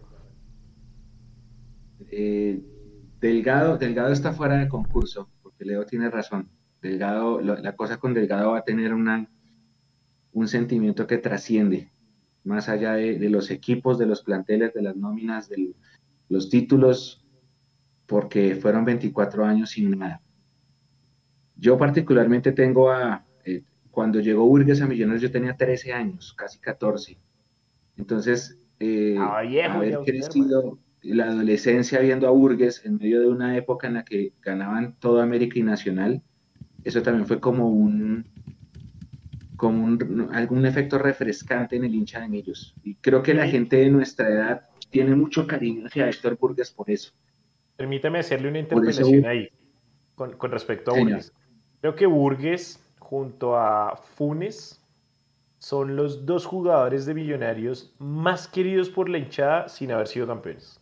Creo que por encima de ellos dos jugadores que, y de pronto John Mario Ramírez, que no hayan podido ser campeones, que la gente realmente los quiera, estos, estos tres, y creo que Burgos está, Burgos está ahí dentro de, ese, dentro de ese equipo. No sé ustedes qué, de acuerdo. A mí Funes no tanto. A mí Funes no tanto porque yo Funes no lo vi jugar, estaba muy pequeño y... No, pues hablamos en general. Funes no quedó campeón. Entonces a mí, no, a mí Funes no es que me represente tanto.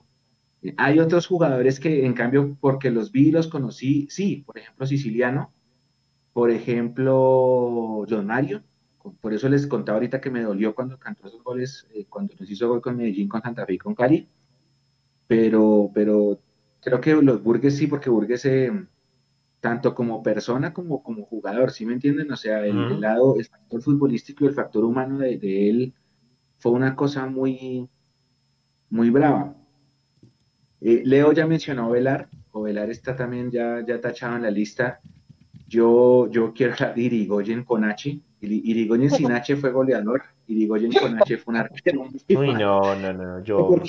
¿Sabe por qué me acordé de Irigoyen? Porque el otro día que estábamos poniendo el video de, de, cuando el equipo del Pecoso que le ganó al Pereira, estábamos editando eso. Y hay, hay, una toma que le hacen una entrevista a Irigoyen después de ganarle en Pereira y dice, con Millonarios no se jode. Y Irigoyen. Eh, fue fucha. Sí, Creo que todos recordamos, y, y, ese era, perdón Leo, creo, creo que todos recordamos además porque usted se me adelantó, para mí ese es el, el, el, arquero que iba a mencionar que nunca iba a haber llegado a Millonarios, y ese partido contra Nacional de cuadrangulares, eh, el error eh, saliendo, para mí personalmente, y sé que esto que acabo de decir es una redundancia, pero ese día estaba viendo el partido con unos amigos hinchas de Nacional precisamente, tener que pasar la vergüenza que me hizo pasar Irigoyen ese día, eh, era como trágame tierra, no, no, no quería básicamente saber eh, nada más de él y, nunca había sentido tanta ira reprimida en ese momento como, o tanta ira reprimida en, mi vida como la de ese momento, teniendo que me, teniéndome que aguantar la burla de mis amigos por ese error nefasto de, de Irigoyen y más en un partido frente a, Nacional. Teo. Y Angélica, Angélica menciona a Bonilla y también. O sea, Bonilla es un Bonilla se, lleva ese título. Tranquilamente el desacierto más grande de Alberto Gamero. Yo, yo, creo que Bonilla está como en el listado junto a. Es que esta es la hora en que uno no entiende cómo. ¿Él entra al top? ¿Entra al top? Como, como Milton Patiño, que pues Milton Patiño nunca jugó oficialmente, ¿no? Pero uno no, uno decía como Milton Patiño en Millonarios, o, o, o que, que, sí, o sea, que, que, era un tema como de, era, era como cuando uno veía a John Mario con la camiseta de Santa Fe, como que uno no lo, no lo terminaba de procesar. Eo. Tuerquia, no. En el, en el caso, en el caso de, en el caso de Bonilla se lo voy a ejemplificar un poco más socialmente. Es como dejar que el mozo se esté comiendo a su señora en la cama y usted se da cuenta. Ya. Olele. ¿Qué? Yo, tengo que, decir una cosa porque hay que, hay que ser eh, también justos, ¿no? Eh, ¿Se acuerdan que Bonilla se hace un gol en un clásico que empatamos 1-1 en el último minuto? Sí, sí, sí, sí. ¿Sí? Y, y entonces la gente cuando quedamos eliminados de esa campaña que fue muy mala, o sea, recién empezamos a esperar en octubre cuando le ganamos a Nacional, octubre, noviembre, y quedamos afuera pues porque antes de, de, la pandemia y antes inclusive de octubre perdimos muchos puntos.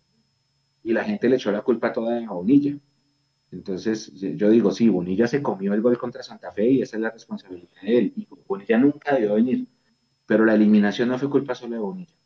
La eliminación fue culpa de todo un equipo que a lo largo de, un año lleno de pandemias y de partidos a puerta cerrada y de mucha para, no fue capaz de ganar los partidos que tenía que ganar. Eh, aún así, Bonilla no tenía que venir acá. No tenía, es que cuando, desde el momento en el que uno ve la publicación de Bonilla en la sede nacional, uno dice, este señor aquí no, no va a hacer nada. Y yo creo que es el desacierto más grande de la era Gamero. Cristian Bonilla. No Vargas, porque Vargas acá cumplió. Bonilla. Y de las de la de la vez del error de Bonilla en el clásico es de las veces que más furiosa ha visto la hinchada con un jugador. es verdad. Es que con ese antecedente con razón. Es verdad. Con toda la razón. Nico, para usted, el mejor arquero o el que más le ha gustado, que no es, no es lo mismo, y, el que usted dice, no, definitivamente aquí no, no debió haber llegado. El que no debe haber llegado, Bonilla. Porque de ahí para atrás no tengo así como, como muchos malos recuerdos. Mm, de pronto José Cuadrado sacó una que otra eh, rabia con uno que otro error, pero pues también cumplió acá. Y el que más me gustó se llama, este debe estar por acá, déjemelo, déjeme, aquí está. Wilker, Fariñez. Arquerazo eh, gigante, veloz, eh, una fiera, excelente persona. Yo me quedo con Fariñez. Bien, bien, Wilker Fariñez creo que es de esos jugadores. Señor. ¿Cómo, Leo? Por, encima del Lucho Delgado. Eh, ah, pero no, ya no, usted que Lucho Delgado quedaba por fuera. No, no, no, no, pero es que... No, es lo que es la opinión de él. No, sí, lo digo en cuanto a... En cuanto a talento. No se me meta, hágame el favor. Me da, me da, venga, me da permiso para preguntar, no. Pero es que si lo está eligiendo es porque sí, para él está por encima de todos los que vio, incluido Luis Delgado. De todo. Pero eso no lo tiene que Obvio, y es lo que le gusta por el chino, porque lo ve chiquito. Deje que Nico conteste. ¿Cuál es el afán de protagonismo, Absalom? A ver. Defiéndame, no, no, Absalom, defiéndame. Bueno, pues es que si lo eligió, ¿para qué le preguntas? Es obvio. Es obvio que pues, le gusta por encima de Luis Delgado, weón. Ay, me deja preguntarle a Nico, no, eh. se la voy a volver. ¿Qué ganas de armar un debate insulso? De mala, déjeme. ¿Qué ganas de armar un debate de la nada? Bueno, Nico, responda. Dígale que sí.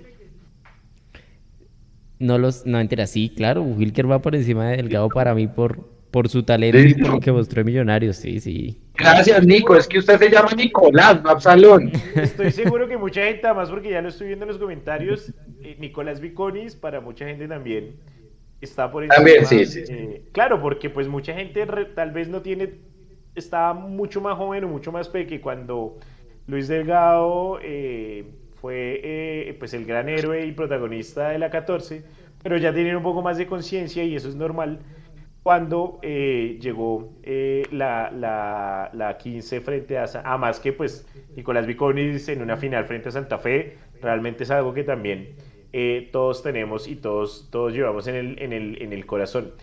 Eh, ¿cuál Wilker era? ganó, ganó algo, la, la Superliga, Super- Superliga, la Superliga. 2018 en, en Medellín contra Nacional. Ah. Y ese, y ese fue, y ese, y ese también ahí a- a- entra eh, como uno de los arqueros campeones de Millonarios, así como Álvaro Montero, pues el año pasado con la Copa, con la Copa Colombia, que también se entrará ya a, a la historia de Millonarios como, como arquero campeón, campeón de lo que sea, campeón de, de torneo oficial, obviamente me refiero, ¿no? Porque si no volvemos al tema de Copa Cafán y ese no vale. Eh, pero pues son arqueros que ya por lo menos se pueden dar el lujo de decir gané un título con Millonarios y seguramente la hinchada siempre los, los va a tener presentes. Voy a leer algunos comentarios y voy a hacer una ronda mencionándoles algunos nombres que quiero que ustedes me den opiniones. Eh, dice Heider Acosta, Oscar Córdoba fue un desastre en su regreso en 2008, en su regreso y en su debut también para los 90. Oscar Córdoba, para quienes no lo saben, fue el arquero de Millonarios en el fatídico 7-3, eh, que ha sido pues el clásico, eh, la peor goleada en un clásico bogotano, así que ni de entrada y de salida, Oscar Córdoba pues agradecidos, pero nunca tuvo un buen paso por, por Millonarios. Ah, Azul por siempre, mire, sí, Leandro lo que, lo que, lo que ocasiona, entonces Azul por siempre le pregunta a Nico que, que Wilker por qué, sí, pero que cuántos títulos tiene, pues tiene uno, los mismos que Delgado, si es por títulos, están iguales. Bueno, no mentiras, Delgado tiene dos, porque también se le cuenta la Copa Colombia 2011 en la que él jugó. Pero pues es cuestión de, de gustos y de, respetarlos. Edwin Hernández nos dice, arquero inseguro ese Ovelar. Eh, Juanito es inseguro, pero él sí era otro nivel. Aquí pues ya es un tema de opiniones. Yo estoy de acuerdo, creo que a Juanito le falta un poco más de, de seguridad, pero pues sigue estando joven para ser arquero y seguramente lo irá mejorando. Eh, dice Heider Acosta que Delgado era un arquero suplente antes de la lesión de Ramos. Eh, así que lo agrandó más el mito que su gran trayectoria como tal. No, Ese es un tema de que la gente se olvida No. de lo que había hecho Luis Delgado No. antes. Yo, que, yo siempre, y perdón, Mechu, yo sí, yo, y esto mil veces lo he hablado con Leandro tomando cerveza. La gente se olvida, uno, el penal que le tapó al América eh, el- a Gabriel Fernández, hablando de personas que nos podían haber cantado goles. Luis Delgado le tapa penal en Bogotá a Gabriel Fernández jugando con el América en una noche que en donde Millonarios no era que estuviera jugando muy bien. Pero una de las cosas que más recuerdo y la gran injusticia que siempre me pareció con Luis Delgado fue en los octavos de final de la Copa Colombia 2011 eh, contra Unión Autónoma. Ese partido. Millonarios lo jugó de local en Soacha, precisamente, en una cancha horrenda. Para ese momento, tanto Techo como el Campín eran sedes del Mundial Sub-20 que se jugó en 2011 en Colombia y no se podían utilizar. Y Millonarios, ah, en una jugada, hay un- penal a favor de Millonarios. Mayer Candelo hace la panenca, la pica, el arquero se le queda quieto. Toma el balón con las manos, ataja el penal e inmediatamente saca. Saca largo. Unión Autónoma se nos viene encima y hay penal a favor de Unión Autónoma. Si ese penal lo hubiera convertido en Unión Autónoma, Millonarios hubiera quedado eliminado y no hubiera sido la postre campeón. Y Luis ¿De Delgado. acuerdo? Luis Delgado tapa el penal. Leo, usted y yo estábamos ese día ya, creo que Mechu también. Y eh, la gente no se acuerda de eso. Y la gran injusticia fue que de cuartos en adelante, tanto los cuartos semifinal y la final, Richard Páez desconoció lo que había hecho Luis Delgado y dejó de titular a Nelson Ramos. Y Nelson Ramos terminó siendo el arquero campeón, entre comillas, titular de la Copa Colombia. Y ese para mí siempre fue la gran injusticia con Luis Delgado junto al partido frente a Cali del 2014-2015 en donde ya era el suplente, si no estoy mal, de Viconis y Viconis no puede jugar ese partido y perdimos contra el Cali y quedamos eliminados y también eh, se, le, se, le, fueron encima a Luis Delgado. Esas dos cosas me parecen injustas y por eso lo que hizo Luis Delgado luego en la 14, que sí, empezó a jugar de titular a raíz de, una, de la lesión de Nelson Ramos en el clásico del talón de Aquiles, pero jugando, teniendo a la esposa, que en paz descanse, enferma en ese momento de cáncer y habiéndose entregado al equipo, es algo que yo personalmente jamás voy a olvidar y creo que es la muestra más grande que he visto hasta el momento de entrega y amor por la camiseta de Millonarios por parte de un jugador y por eso para mí Luis Delgado es el, si me lo permiten decir, es el ídolo más grande para mí en Millonarios, de lo que he visto. Y creo que la gente ha sido injusta muchas veces porque no tiene en cuenta esos factores y esas cosas de, de lo que le pasó a Luis Delgado. No sé qué opinan ustedes. Amén. Amén, pastor Amén. Hay, un partido, ya que estamos hablando de los buenos y los malos, hay un partido en techo en septiembre de 2010 que Huila estaba jugando Copa Sudamericana y trae un equipo suplente. Y nos toca jugar en techo porque el Campín estaba en obras por lo del Mundial y esas cosas. Y ese partido lo perdió Millonarios 2-1. Y fue la última vez que tapó Velar. Era Ovelar el arquero de Millonarios y ese día no tapó nunca más y Delgado toma la titularidad. Millonarios pierde contra Santa Fe 2 eh, a 0 el segundo. Jugamos, jugamos dos clásicos seguidos. Ese fue el, gol, perdón, le, pregunté, ese fue el, en ese el Huila fue el gol que le hacen de sombrero a Velar, probablemente el man perdido. Ese. Y luego se juegan dos clásicos. En el primer clásico, Millonarios queda 0-0 y en, en, el último minuto Arrechea bota un penalti. Y a los ocho días Santa Fe nos gana 2-0 y nos mata la promoción. En ese momento estábamos en zona de promoción. Y yo me acuerdo que los de Santa Fe nos cantaban para la B, para la B, para la B, para la B, Millo se va para la B. A la siguiente semana jugamos contra el América. Y ese partido antes lo, ganamos 2 a 0, pero antes del 1 0 vino la tajada del penalti de Delgado. Si Delgado no tapa ese penalti, podríamos estar hablando de jugar la promoción. A ese nivel estoy hablando. Y el equipo después de ese partido gana tres o cuatro partidos más, zafa la zona del descenso, no clasifica, pero zafa. Y al otro año pasa lo que usted contó de Soacha, que eso fue determinante para el título de Copa. Si Delgado no tapa ese penalti, no clasificamos. Unión Autónoma estaba jugando mejor en ese momento que nosotros en Toacho. Total. Y al siguiente año es el penalti de la 14. Que ya ustedes explicaron todo. Y al siguiente año, perdón, dos años después, le mete el gol de, penalti, de tiro libre a Santa Fe. No, Luis Delgado está en un altar. Y hay una cosa que estaba recordando de Luis, de Luis Delgado, eh, clásico en 2011, no sé mal era de liga, sí. Eh, Millonarios perdía 1-0. Últimos minutos, tiro de esquina a favor de Millonarios. Luis Delgado se va al área a buscar el, pues, el milagro, porque además el empate nos clasificaba y Santa Fe llegaba sin opciones de, de, clasificar, pero con ganas de no dejar clasificar tampoco a Millonarios. Y en el tiro de esquina recibe el balón en un rebote Luis Delgado Trata de rematar al arco realmente, pero le sale más una asistencia y termina definiendo a Rafael Roballo, que creo que es uno de los goles también que eh, personalmente en el estadio más he cantado. Por, por, volvemos a lo que hablábamos ahorita más eh, anteriormente. Los goles tienen contexto, si hay goles que se celebran más que otros, y un gol en el último minuto, logrando una clasificación y evitando una derrota frente al rival de patio, con una asistencia del arquero, pues básicamente es un gol para celebrar con, toda el alma.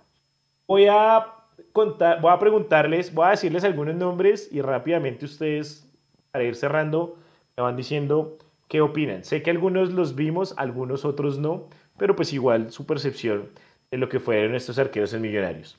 Y si quieren, Nico, para que me ayude con, con las imágenes. A Julio Cosi. ¿Qué me pueden decir de Julio Cosi? Leo. Percepción, eh, leyenda. Sí, percepción, porque nadie lo vio, obviamente, pero. Pero aquí la historia, o sea, es, algo que siempre he dicho. Es, esta, esta, y, y perdón ahí no interrumpo. Esta, mm, este debate lo tuve alguna vez con un amigo nuestro en común, eh, Gregorio Peñalosa, que me decía eh, que pues uno, ¿cómo puede hablar de los jugadores que no ve? Él decía, entonces, ¿para qué uno estudia en el colegio a Simón Bolívar si uno nunca vivió la independencia? Básicamente la historia igual está para contarla, entonces puede que uno no los haya visto, pero sé que seguramente muchos los hemos leído y hay que tener alguna opinión de ellos. Entonces, ahora sí, les abro el micrófono. Julio Cosi. Hecho. Creo que es el arquero más sobresaliente del, del, Millonarios cuando era el, más grande del país. Cuando era en serio el equipo a seguir. y la palabra sí es leyenda puede ser leyenda. Primera quieren hacer gol con Millos, si no estoy mal. ¿Al cual? Eh, Penal. Campeón. Sí, leyenda. y primer arquero en hacer un gol en la historia del fútbol colombiano, de la liga. Creo que, creo que Julio Cosi es una leyenda que lastimosamente no tiene.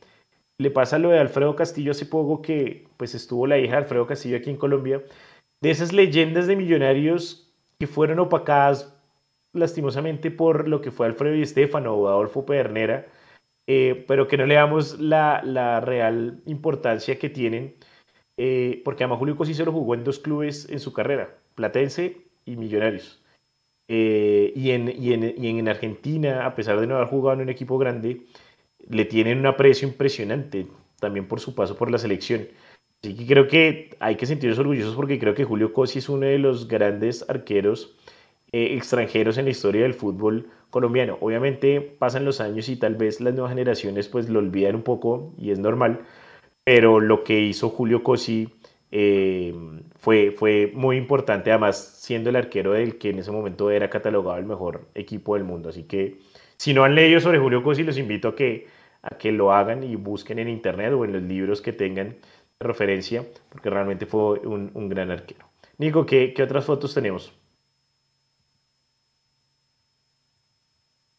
Alberto Pedro Vivalda, el loco. Mire, si usted le muestra esa foto a Tami, el programa lo hace solo Esa generación lo, lo ahora, a él y a Funes. El programa, o no, Nico, cuando Tami habla de Vivalda, los ojitos le brillan. O sea, es una vaina absurda. Se, empieza a ver los ojitos, es como si salieran chispitas de los ojitos. Vamos a, invitar a, vamos a invitar a Tami a un sin libreto que nos hable de Vivalda, ¿sí? Sí, pero es que pasa, pasa cualquier cosa en un partido, Juanito Moreno dio ese rebote y me cierra el micrófono y me dice, eso no le pasaba a Vivalda. Así es, Tami. Es, eh, me tiene que traer a Vivalda casi por, por transmisión y decía, es que se llegaba y lo cogía con una mano y ya, y se la guardaba. Es verdad, la generación X es eh, idolatra a Vivalda. La generación X. si, la memoria no me falla y no estoy mal, creo que Vivalda es el único arquero de Millos que tapó dos penaltis en el mismo partido. Tremendo Si no estoy mal. Nadie más lo ha hecho. Alberto Pedro Vivalda. Eh, en algún momento lo hizo Falcioni con el América también, eso lo recuerdo. Y hubo un partido que perdimos con América, ¿se acuerda? Que perdimos 3-2 en el 2010 y que votamos dos penaltis, pero no sé si los si los si nos taparon los dos o si uno los votamos y el otro nos tapó el arquero, ¿cómo se llama? El del América, el que el que tuvo el accidente, ¿Viera? ¿Puede ser? Sí, sí, sí, Viera. El no, pero, pero creo que ese fue una, una tajada y un, y un desperdicio. ¿Sí? Y, y, sí, y un error, si no estoy mal. Ah, okay. Toca buscarlo, pero eh, creo que sí. y le tapó dos a Nacional en, en, la última fecha del octogonal, que por eso América va a la Libertadores del 88. Y, y Vivalda tapó dos en un solo partido con Millonarios. Y creo que es el único arquero que ha dos penaltis. Un último, un último dato de, de Vivalda en la historia del fútbol colombiano, uno de los arqueros más relevantes, no podemos negarlo, en, la liga y tanto en la historia también de las selecciones, fue René el loco. El verdadero loco no fue Reneguita, fue Vivalda. Muchas de las cosas que Reneguita hizo luego, jugando con la selección y jugando con Atlético Nacional, se las aprendió a Vivalda cuando Reneguita llegó a Millonarios siendo un pelado, sin que nadie lo conociera, eh, y fue suplente de, de. Muchas de esas locuras de salir jugando con el balón, de salir del área, las tenía era inicialmente Vivalda, al quien también lo apodaban el loco. Ya luego, pues lastimosamente Vivalda muere eh, y Eiguita pues hace este tipo de, cosas que pues lo hicieron famoso a nivel mundial. Sergio Boicochea, un año en Millonarios y dejó un gran recuerdo porque además siempre lo ha dicho, eh, gracias al nivel que tuvo en Millonarios eh, y a la, continuidad que tuvo más bien en, el equipo, eh, pudo jugar el Mundial del 90 y por esos azares del destino, algo similar a lo que le pasó a Luis Delgado, terminó siendo el gran protagonista y ayudando a Argentina a llegar a la final de, Italia 90, tapando penales frente a Yugoslavia y frente a Italia. ¿Cuál, fue el, cuál es el primer, el primer mundial que recuerdan? 90, para mí el 90. Para mí es Estados Unidos 94. 94, Nico. 2006. Siglo XXI, En el Mundial del 90, si usted se acuerda, Absalón, las transmisiones para Colombia los hacía una cosa que se llama OTI. La OTI. Hasta el 98 la OTI transmitió la OTI transmitió 90, no, me acuerdo 86 porque yo estaba muy chiquito, pero sí. 90, pero 90, 94 y 98, que era la, el, la, reunión de las programadoras en Colombia que compraban los derechos. Exactamente. En el 90, el narrador principal era William Vinasco, en el 94 era Jairo Moncada Cortés, Jairo Moncada. en el era eh, Luis Alfredo Hernández. Tal cual. En el 90, Argentina pierde el primer partido contra Camerún 1-0, que es el partido inaugural. Tal cual. El segundo partido de Argentina es contra la Unión Soviética, la desaparecida Unión Soviética. Ese partido lo gana Argentina 2-0. Ese partido Maradona saca con la mano pelota en la línea de gol. La segunda mano de Dios. La segunda mano de Dios. Voy a esto. En ese segundo partido, Pumpido se lesiona. La transmisión de la OTI, que es que ojalá se pueda conseguir ese video, yo lo tenía en Betamax y por alguna cosa en alguna mudanza se perdió. La transmisión de la OTI muestra cuando está calentando Goicochea para ingresar y el comentarista, que es Mario César Otálvaro, dice, se prepara el arquero de Millonarios, Sergio Goicochea. Ingresa Goicochea, saca el arco en cero, el partido terminado cero, y lo que usted cuenta, Argentina se termina metiendo como mejor tercero, ahí le gana Brasil, le gana Yugoslavia por penaltis, le gana Italia por penaltis y pierde la final con Alemania. Pero esa escena esa escena de, de, Goicochea calentando con su saquito, creo que era verde o gris, no me acuerdo, y a Mario César Otálvaro diciendo, se prepara el arquero de Millonarios. Cuando uno tiene cinco años y ve eso, pues uno dice, carajo, qué orgullo. O sea, Total. el arquero del, equipo que mi papá me metió por los ojos está jugando con el actual campeón del mundo. Eso fue Sergio Goicochea y por eso él tiene toda la, razón al darle gracias a Millonarios por eso. Él fue la figura de la serie de penaltis que le ganamos al Bolívar de Bolivia para eliminarnos en Copa Libertadores en octavos de final. Después ya saben qué pasó en el año 89. Eh, yo tengo un, grato recuerdo de Goico por eso, porque fue como el primer arquero de la infancia, de pronto después de Franco. Mm, sí, primero fue Franco, pero pero pues es que es, eh, escuchar a, a, decir eso en la narración del partido de Argentina, como que uno queda marcado para siempre. Lástima que yo voté ese video, porque hubiera sido fenomenal para eh, digitalizarlo y ponerlo en, las redes. Si alguien lo tiene, eh, bienvenido, Es una bienvenido sea. Hay un tema, hay un tema para, para, pasar al siguiente arquero con Guicochea y es que era en el, fue en el 90 el segundo jugador de Millonarios que disputó la final del mundo. Cuatro años antes lo ha hecho Marcelo Troviani, que jugó algunos minutos de la final de México sí, 86. sí, pero hay que hacer la aclaración de que Troviani ya no era jugador de Millonarios cuando jugó esa final. Llevaba un mes en el Elche. Sin embargo, Troviani es de, los otros que, de, al igual que Goicochea, los que dice que básicamente él llegó al Mundial fue por Millonarios, porque pues no llevaba mucho en el Elche. Eh, así que pues nada, yo apelo a lo que dice Troviani y no lo voy a controvertir para no, para entrar en discusiones. sí, él llega, él llega, llega a la selección por lo que hizo en Millonarios, pero para cuando estaba... Para el en- en momento ya en era jugador del ya Elche. Sí, llevaba del un mes en el Elche de España, es verdad. Exacto. Sí, porque es ¿Qué- que qué más- la gente qué dice, más tenemos? jugamos, tengo un jugador activo en la final, no es cierto. Con el dolor del alma no es cierto. Ya jugaba en el ay, no, no se ponga con tecnicismos, hombre. No, eso, es- eso es su crédito de Orlando Asensio. ve estos programas y yo, es mi No, no, no, sí, obvio, eh, obvio. No, yo por eso, su- por eso hago la aclaración. Llevaba un mes jugando, un mes en, en el Los, los jugadores deben celebrar los goles contra su ex equipo, sí o no, versión 2.0. Ya. Más o menos. Amadeo Carrizo, Oiga. un grande de la historia de, de- de El- Millonarios y Argentina, llegó aquí veteranísimo, pero tiene también tiene una, una, mm, un dato curioso y es que fue de los primeros arqueros, si no estoy mal, fue el primero, que implementó los guantes en el fútbol colombiano, en una época en donde los Sí, señor. arqueros, y es más, en la foto todavía no los usaba, pero fue uno de los primeros eh, arqueros en traer los guantes eh, al, al fútbol colombiano. Es un ídolo de River, lo, lo, lo aman aquí en Millonarios, como les digo, llegó veterano, pero eh, tal vez hace parte de ese, de ese gran grupo de jugadores que, que vistieron las camisetas de River y de Millonarios y, del- y al cual se le hizo un homenaje en un partido amistoso. El debut de Gallardo como técnico de River fue precisamente ante Millonarios en, la, en el homenaje a Amadeo Carrizo. Sí, no, ya, te digo todo. Hizo, hizo- ah, hizo- hizo cara como de, de, de duda de algo. No, no, no, no, no, no, no, que no, la- la- el homenaje a Amadeo Carrizo Gallardo vino como jugador. Ah, no, perdón, fue 2004. como jugador, fue al de Di Stefano el que, el, sí, sí, tiene razón, de hecho. Fue en el de Di Stef- el, el homenaje a Di Stefano el que debutó como, como técnico, tiene toda la razón, tiene toda la razón. Vino como, como jugador, es verdad. Pico, ¿qué más tenemos? Ya para ir terminando.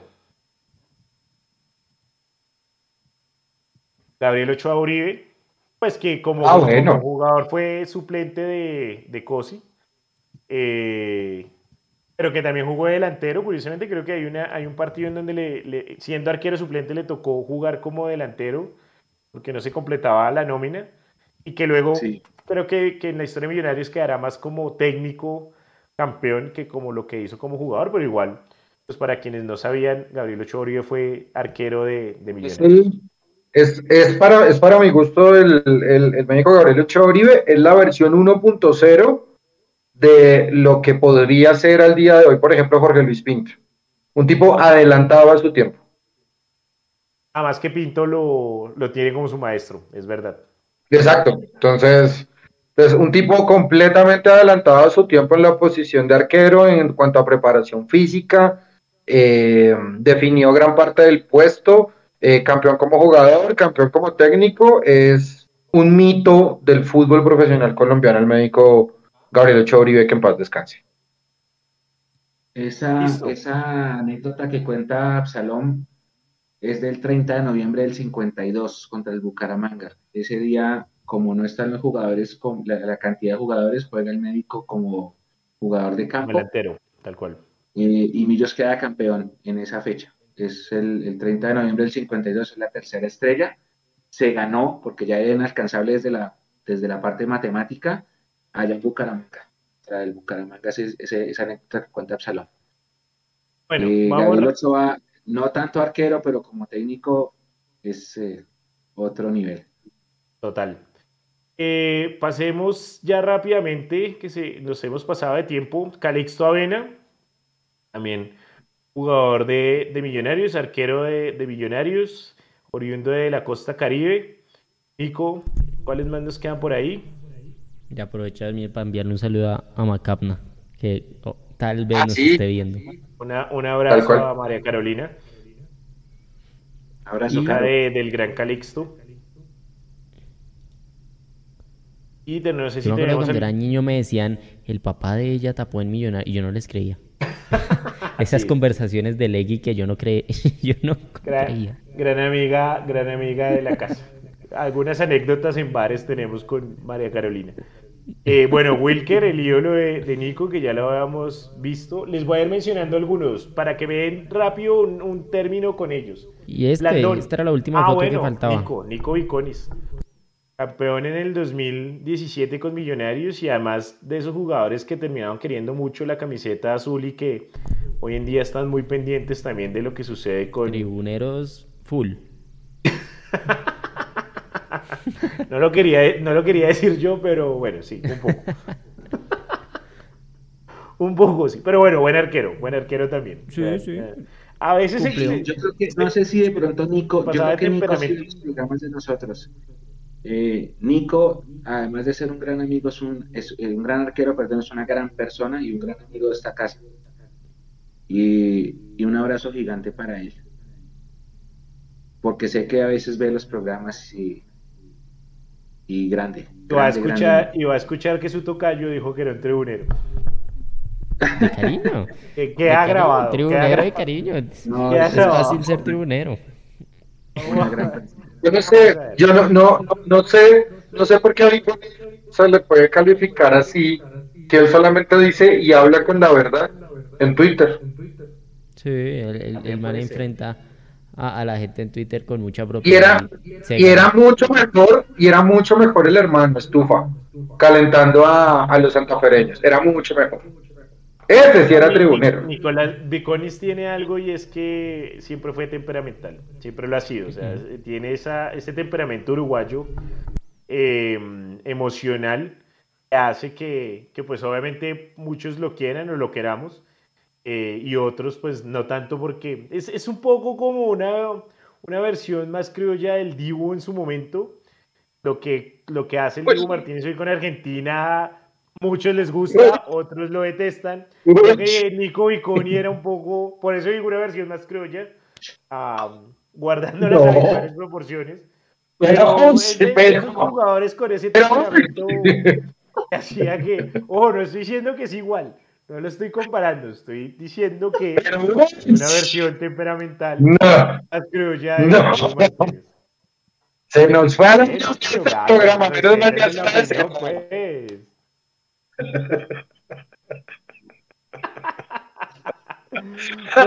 pues últimos saludos antes de, irnos. Eh, hay, que, explicar, a la gente tres cosas. Por, por tema de espacio nos faltaron tres nombres. El primero es eh, Pablo Centurión, eh, que era multicampeón. hay muchos. el segundo, Zenel Mosquera, que es otro ícono de esta institución. y el, tercero, Otoniel Quintana, que tiene todavía el récord de imbatibilidad de en Colombia en el año 71. Eh, el Caimán Sánchez también nos faltó, gracias, Carlos Antonio. Eh, era tema de tiempo, de hecho estamos desfasados porque la idea no era que durara tanto, eh, pero sí, obviamente lo recordamos a, a, las grandes leyendas del arco azul. Les voy a recordar uno, me antes de que siga, perdón. Dice... Historia, pásense por ese link y ahí van a ver la línea de tiempo de, los títulos de millonarios. Eh, y ahí están referenciadas, por supuesto, los grandes arqueros que han ganado títulos con esas instituciones. Era, era un tema de tiempo, más, más por todo. Oropel dice que el mejor arquero millonario es Ricardo Siciliano. Ah, Todos recordamos ese día de Siciliano atajando penal frente al Medellín ante Castillo, de acuerdo. Eh, bueno, rápidamente, eh, Angélica dice que arqueros que para mí nunca fueron incógnitas, que para mí fueron incógnitas porque nunca los vi tapar, Juan Villate, creo que Juan Villate si tapó uno no tapó dos partidos en Millonarios. Eh, mm, bueno, algunos que están de acuerdo con Nico en Wilker Fariñez como uno de los mejores arqueros. Azul por siempre dice que se queda con Viconis y luego con Luis Delgados y que para él el tercer arquero de los que ha visto eh, seguramente podría ser eh, Álvaro Montero. Carlos Benavides dice que un arquerazo son Millos, Pedro. Eh, sí, realmente de, la generación X con los que hablo, recuerdo que mi hermano lo decía mucho, Vivalda dice que era una vaina de locos. Mauricio Rodríguez dice que el periodista, que Hernán Peláez siempre se refirió a Cosi como el arquero del siglo, es verdad. Eh, Sigo mirando, sigo mirando rápidamente. Amadeo Carrizo fue considerado el mejor arquero sudamericano del siglo XX. Es verdad, Camilo Bustos eh, menciona uno que acaba de mencionar Hermechu, Pablo Centurión, eh, Mosquera y Centurión faltan, dice Argeida Acosta. Bueno, ya los mencionamos. Pero obviamente, como siempre, Millonarios tiene un legado gigante de jugadores y en este caso de arqueros eh, históricos. Podríamos hacer un programa únicamente de esos. Eh, quedamos en mora y con la duda de traer a... a mm, ¿Me fue el nombre? Para hablar de igualdad, eh, Mechu. El narrador. Tami, a Tami. A Tami, Tami, gracias. No, a, a Tami para hablar de, de No se imaginan. Nico, usted sabe, Nico, Tami se pone a hablar de, de, de Vivalda y es una vaina, o sea, no para. No para. Tami vio a Funes, Tami vio a, bueno, a Prince en sus mejores años, Tami vio a Barberón, Tami vio a Bantuin, Tami vio a... Y eso nos hace falta. Eh, siempre esa historia de los más veteranos que vieron a, estos grandes jugadores de Millos Leo. Pero Tami está enamorado de Vivalda, Leo. Por eso, no, pues entonces a la próxima cuando, Nico, cuando vuelva a haber otro corte de energía, rayos, centellas, canchas húmedas, mojadas, de waterpolo, entonces ponen Póngalo a claro. ¿De casualidad también no tiene un hijo que se llame Pedro Alberto? no sé. Toca Pero bueno. cuál. Eh, gente, ya estamos terminando, nos pasamos hoy un poco, pero bueno, estos temas históricos a veces se nos, nos alargan. La idea siempre es tener algo de historia dentro del programa y pues para quienes quieran andar, como decía Mechu, ahí en la página de mundomillos.com eh, podrán encontrar muchas cosas históricas de Millonarios. Recuerden que Millonarios no es solo el presente, Millonarios es un equipo con mucha historia y la idea es no dejarla morir nunca, que podamos conocerlas. Hay muchas cosas que obviamente pues no vimos, no pudimos vivir, pero que nuestros padres y abuelos nos han contado y que es bueno siempre tener eh, ahí presente porque eh, la memoria y la historia hacen parte grande de este club. Y pues nada, agradecerles a todos su compañía. Me despido rápidamente, Nico. Muchas gracias. Por ahí eh, le mandan decir que muy bonito su gato, que estaba divino, que nos estuvo acompañando ahí eh, un rato. por allá atrás. Muchísimas gracias, Nico, como siempre. que saludes a todos, gracias por conectarse y que nos vemos, nos vemos en el próximo Sin Libreto y demás cubrimientos. Vale, Mechu, muchos más viajes, gracias por ese cubrimiento ya en Pereira con agua y todo y nos vemos dentro de ocho días. Un abrazo muchachos, gracias. Estuvo buenísimo este programa. Vale. Lo van a encontrar en los agregadores de audio mañana, en Spotify y en Apple. Gracias muchachos. Feliz noche. Ahí está para quienes lo quieren escuchar en audio. Leo, eh, métale más de 60 mil a los audífonos para escucharlo mejor la próxima vez. Hágase, Sí, sí, sí, no, prometo, prometo que lo voy a hacer. Espera que me paguen los intereses de las cesantías y le cuento. Eh, oiga, cuñita rápida, brevemente. Ustedes están viendo en Star Plus Welcome to Wrexham. Lo estoy viendo, bueno, vale la pena verlo. Oiga, se la recomiendo. Deadpool y Rob, Ma y Rob compran el equipo con eh, galés con el estadio más antiguo de toda Europa. Les recomiendo a ojo cerrado esa serie. Bienvenidos a Wrexham, se llama.